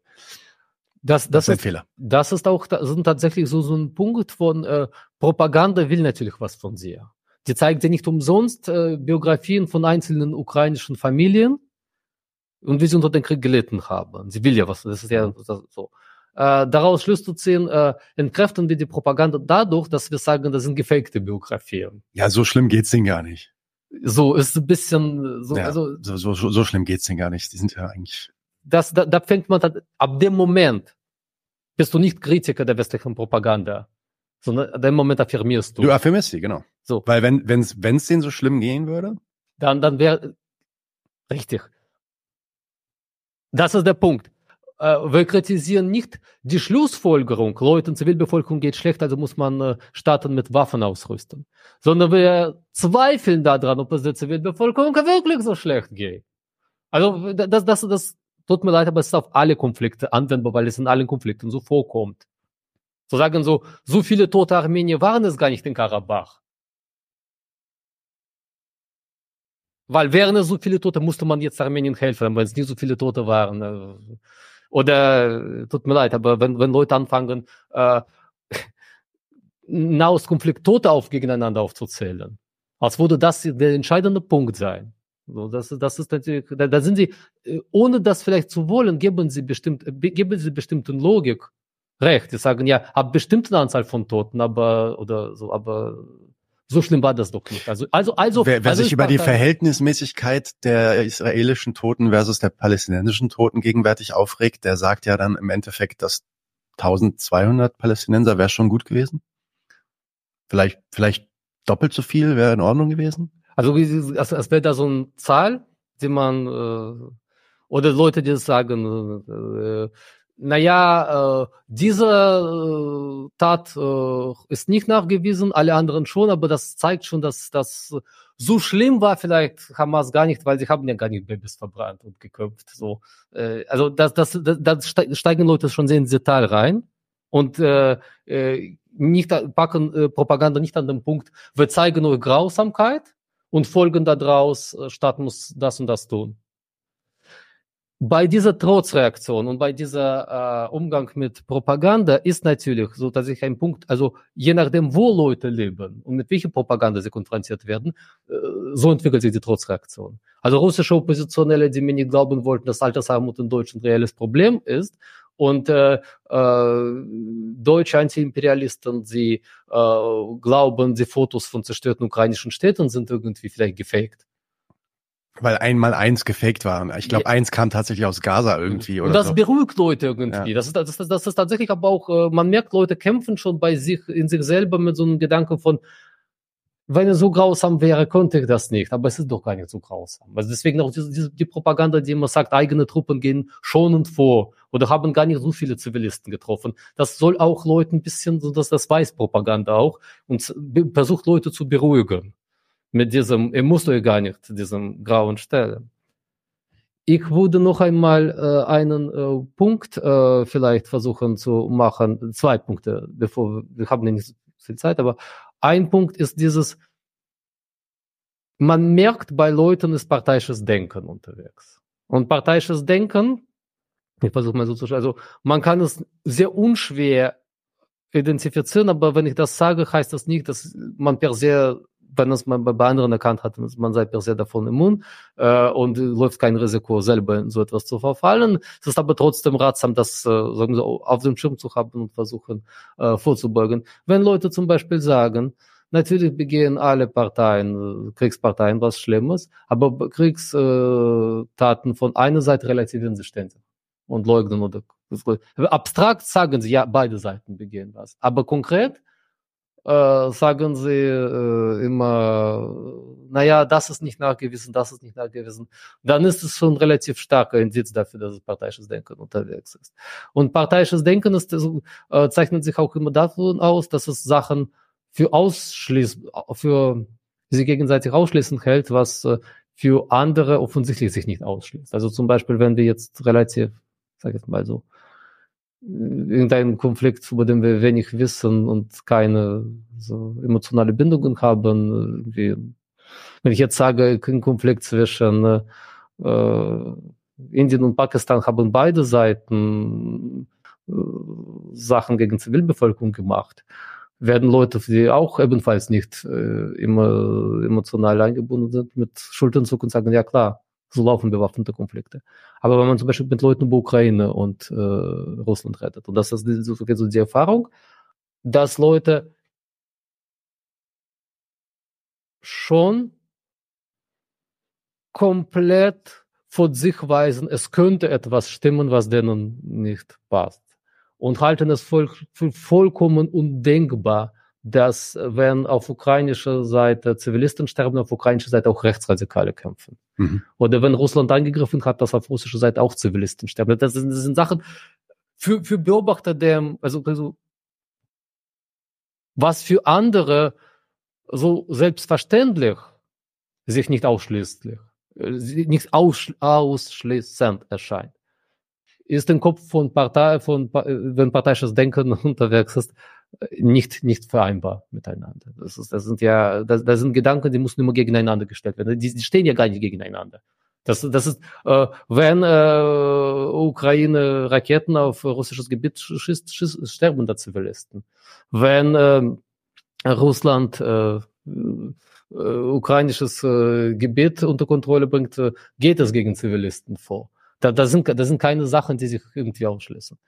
Aber äh, unglaublicher Drang, an solchen Meldungen irgendwie rumzuschrauben und Zahlen mal nach oben und mal nach unten zu korrigieren, ist natürlich ein schon ziemliches äh, Indiz. Und deswegen, das ist, wie soll ich sagen, parteiisches Denken ist nicht per se wie Denken für schlechte Sache. Man kann auch in, in an sich gute Sache in parteiisches Denken verfallen. Wenn ich keine Ahnung ist, vielleicht entschuldigt mir bitte dieses Beispiel. Also wenn ich jetzt antirassistischer Aktivist bin, dann wäre es einfach in meinem Interesse als Aktivist, alle Meldungen über sexuelle Übergriffe von Migranten auf äh, Deutsche wären Falschmeldungen. So. Und wenn ich äh, umgekehrt AfD-Politiker bin, bin ich interessiert, dass sie immer stimmen. Und äh, für, für jemanden, der nehmen wir an, irgendwo gibt es Menschen, die in diese Frage uneingenommen sind, schwer vorstellbar. Aber. Und äh, ich würde sagen, ja, wieso? Es gibt Falschmeldungen, es gibt richtige Übergriffe, das ist beides schließt sich ja nicht aus. Das, das ist, es, alles kommt vor. Oder keine Ahnung, ähm, äh, nehmen wir eine dritte, dritte Seite dazu. Ich bin jetzt äh, feministischer Aktivistin und äh, sage, es gibt keine Falschmeldungen über sexuelle Übergriffe. Niemals. So. Und äh, nun daneben steht der AfD-Politiker und sagt, nee, alle Meldungen über Angriffe von Migranten auf Deutsche sind wahr, alle anderen Falschmeldungen. Und als ähm, antirassistischer Aktivist sage ich, nein, alle Meldungen über Angriffe von Migranten auf Deutsche. Das, das entspricht dem Wunschen, das wäre so. Das für, für jemanden, der da darauf blickt, sagt, alles drei kann vorkommen. Man muss immer im konkreten Fall dann irgendwie prüfen. Ist schwer, ja, aber das vorweg auszuschließen geht nicht. Für parteiisches Denken ist das selbstverständliche Übung. Und äh, je länger natürlich Konflikt dauert, desto mehr äh, auf trifft man, desto auf, auf desto mehr Leute trifft man, die schon sehr ins parteiische Denken verfallen sind und das häufig gar nicht merken. Also die dann tatsächlich äh, von Logik ausgehen, naja, weil ich äh, Leiden von einer Seite gesehen habe, äh, ist Verweis auf Leiden der andere Propaganda. Zumal Propaganda ja tatsächlich reelles Leiden nimmt das haben wir schon gesagt, ne? und zum Material äh, für Parteinahme macht. Da, wo wir beim Thema sind, Linke und Krieg, sind Linke ein Stück weit dafür vielleicht sogar anfälliger, weil linke Gedanke ist ja schon, wenn Menschen leiden, müssen sie Widerstand leisten. Ist ja klar, ne? Niemand, niemand, Linke sagen, Leute sollen nicht äh, Diskriminierung erdulden ohne Widerstand, äh, so weiter. Äh, wenn man denen zeigt, guck mal, aber Leute leiden doch, reell, wir können es nachweisen, dann musste doch als Linke für deren na, Recht auf Widerstand, hm. für deren Widerstand sei. Und zu sagen, dass, äh, wartet mal, ihr versucht uns doch gerade Parteinahme für staatliche Interessen unterzuschieben, mit diesem Gestus von Leuten müssen doch, doch gegen äh, Scheiße, äh, den passiert, verteidigen das ist schon, äh, das muss man schon können und verstehen. Also man muss verstehen, äh, wie Staat äh, funktioniert, wie Propaganda funktioniert und das auch erkennen. Und das, das ist, das wäre der richtige Weg und nicht immer dieses Leiden der Leute irgendwie rumrelativieren und sagen, ach, na ja, weiß man nicht. Sind da wirklich Zivilisten gestorben? Vielleicht nicht, vielleicht waren es keine Zivilisten. Und äh, so. Wer, wer kann schon wissen? So, also man kann schon wissen, wenn Krieg geführt wird, sterben Zivilisten. Das ist äh, Und wenn ihr jedes, jedem konkreten Fall sagt, wir zweifeln daran, aber abstrakt wissen, dann wird das Zivilisten sterben. Gut, die Fortsetzung der Trotzreaktion. Das ist dann der Bezug auf Ja, es ist eigentlich, es ist eigentlich fast wieder das Gleiche, aber es ist vielleicht ein bisschen mehr diese, dieser Verweis darauf, wie diese ganze, dieses ganze moralische Getue von wegen Werte Westen und ähm, äh, die Russen sind so böse und was sie da alles anstellen, ist alles so furchtbar. Zum Beispiel, wenn es von der einen Seite ausgeht, mhm. ähm, dass das alles Heuchelei ist und ähm, man damit deswegen ja brechen will. Und ja, auch dort sagt man nicht, dass man Russland geil findet, aber da man die Nase voll hat von dieser Heuchelei hierzulande, mhm. richtet man sich dann halt das ist tatsächlich gegen die Ukraine zum Beispiel. Das ist tatsächlich ein Punkt, der, also Parteinahme für Ukraine ist nie latent. Die ist in, Deutsch, in Deutschland, ne? die ist offen. Ja. Und äh, latente Parteinahme für Russland ist nochmal ein Sonderpunkt, äh, ich glaube, das wird auch viel äh, Widerspruch enden, wo ich sagen würde, es gibt Leute, die vollkommen überzeugt sind, dass sie nicht für Russland-Partei greifen. Also mit latent meinst du, sie sind parteiisch, aber sie Und wissen es gar nicht. Sie merken es mhm. nicht. Sie merken es nicht.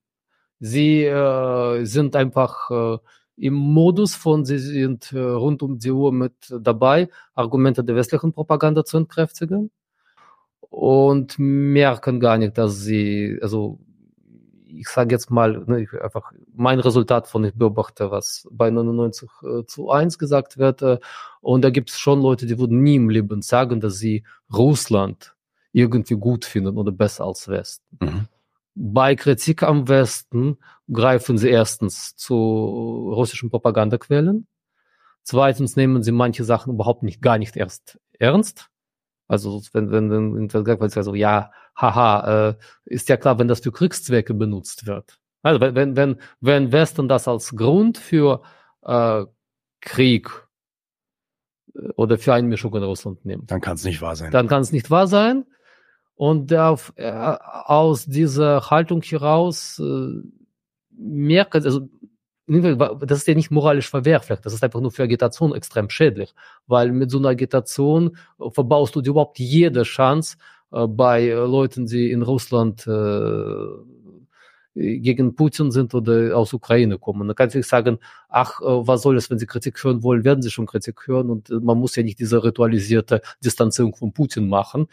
Aber ich denke, so, was heißt denke, ich beobachte, dass Leute bereit sind, noch über Kritik zu reden, wenn sie merken, du bist nicht Parteigänger von äh, Putin. Und wenn du so lachend die Argumente weg, Argumente, lachend äh, Verweise auf äh, das, was unter Putin so geschieht, machst, äh, bist du in deren Augen das? Und du sagst, ja, die machen ja beiden Denkfehler, aber weißt du, bei Leuten, die bestimmte Erlebnisse durchgemacht haben, ist es vielleicht, da fällt auch einem marxistischen Agitator kein Zacken aus der Krone, bestimmte Sachen einfach zur Kenntnis zu nehmen mhm. und nicht sich darüber lustig zu machen.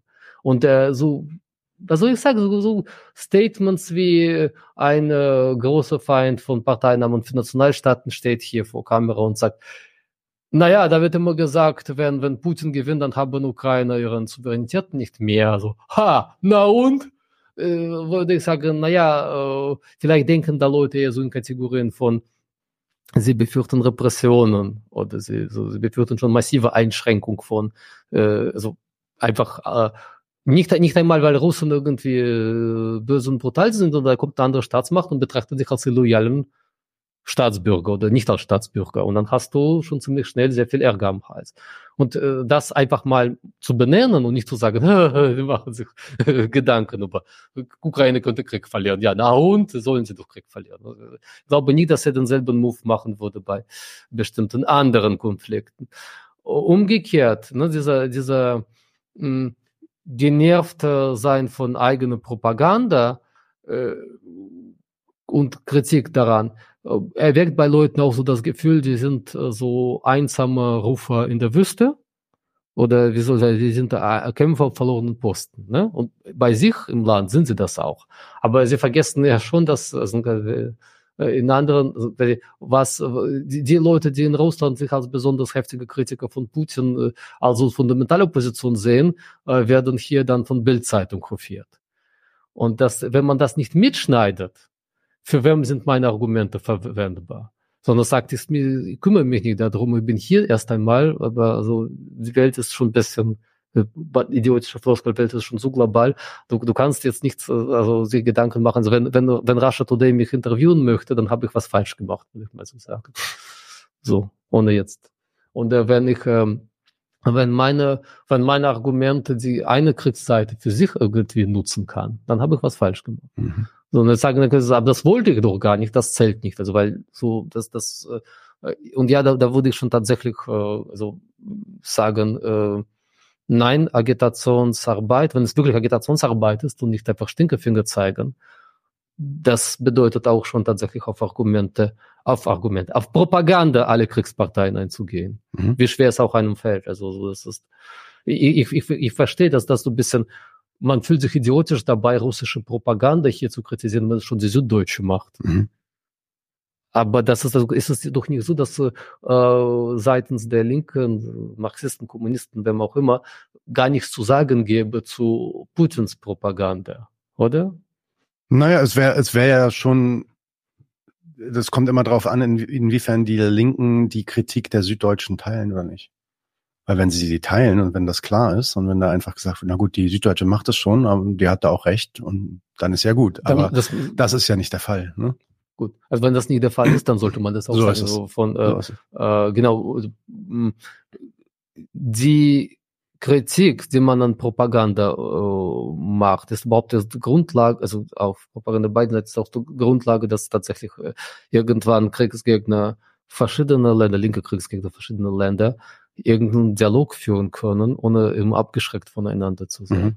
Weil das ist also tatsächlich, das ist, der, das ist nicht nur Russland-Ukraine-Konflikt, das ist der immer wiederkehrende Drama von ich bin so kritisch zu meiner eigenen Seite, dass die Hardliner der anderen Seite mir Beifall klatschen. So, mhm. dass in jedem Konflikt gibt es, glaube ich, so Figuren, die sind voller Stolz und netzbeschmutzt zu sein, aber sie merken nicht, dass was in einem Land äh, fundamentale Kritik ist, ist in Landen irgendwie einfach nur äh, Wasser auf Mühle von äh, Kriegspropagandisten. Also wenn, wenn jetzt irgendwie ich aus Iran komme und äh, lamentiere äh, und dann nimmt das US-Hardliner auf oder wenn ich äh, Kritiker der US-Außenpolitik bin und iranische Staatsnachrichten mich zitieren,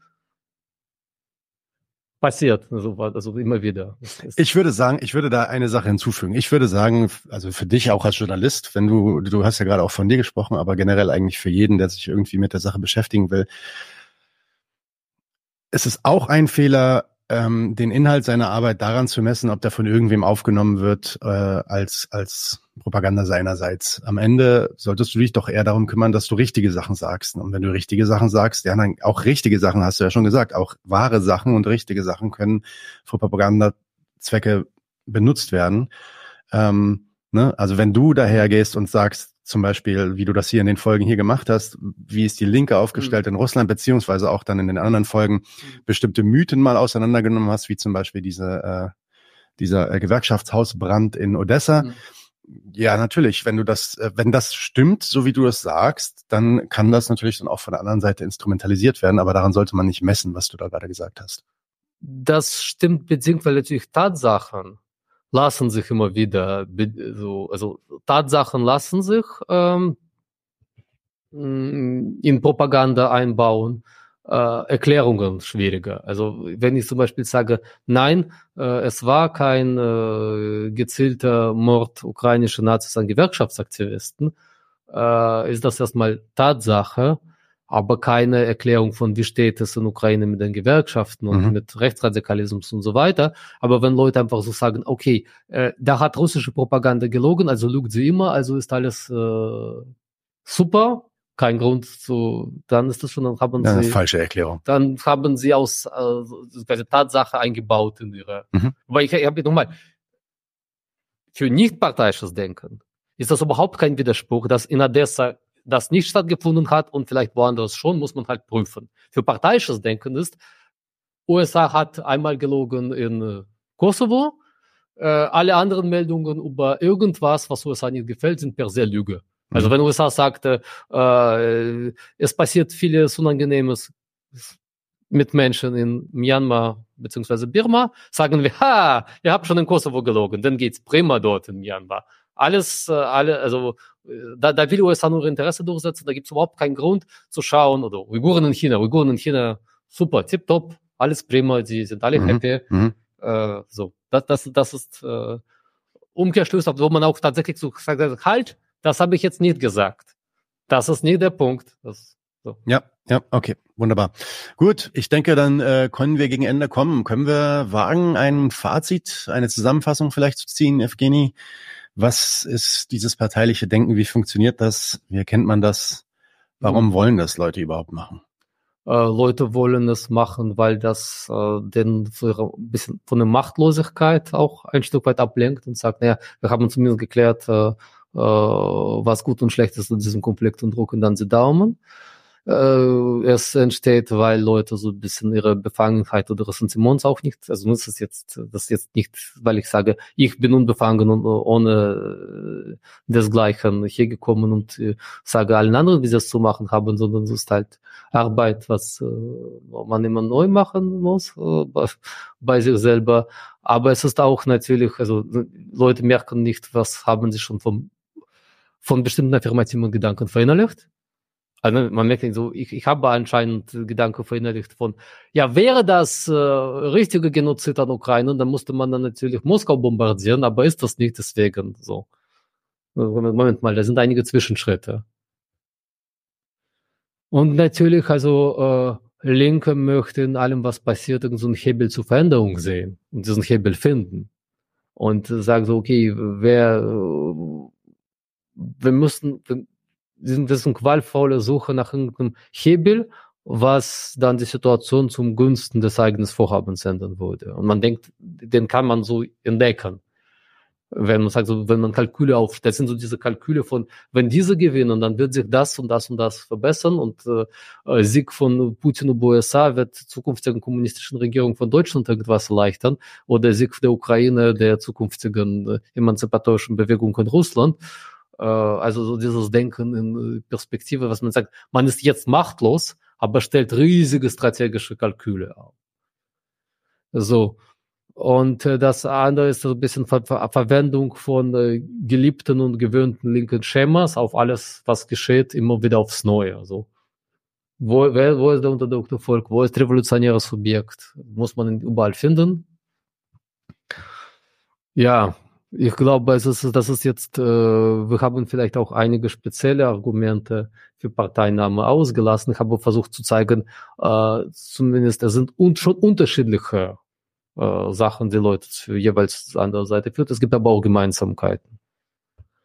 So, und äh, wie gesagt, äh, das äh, ich bin auch äh, jemand, der weiterhin mit Leuten diskutiert, obwohl sie in eine oder andere Richtung verfallen sind. Weil man gibt ja doch die Hoffnung nicht auf, dass Leute was einsehen werden. Ja.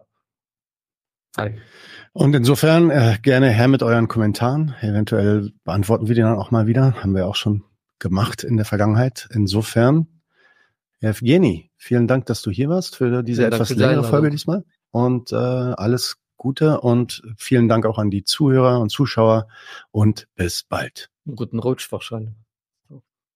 Leute, wir brauchen eure Hilfe. Wenn euch dieses Video gefallen hat, klickt auf Like, abonniert den Kanal und vergesst nicht das Glöckchen zu drücken, damit ihr benachrichtigt werdet, wenn wir neuen Content droppen.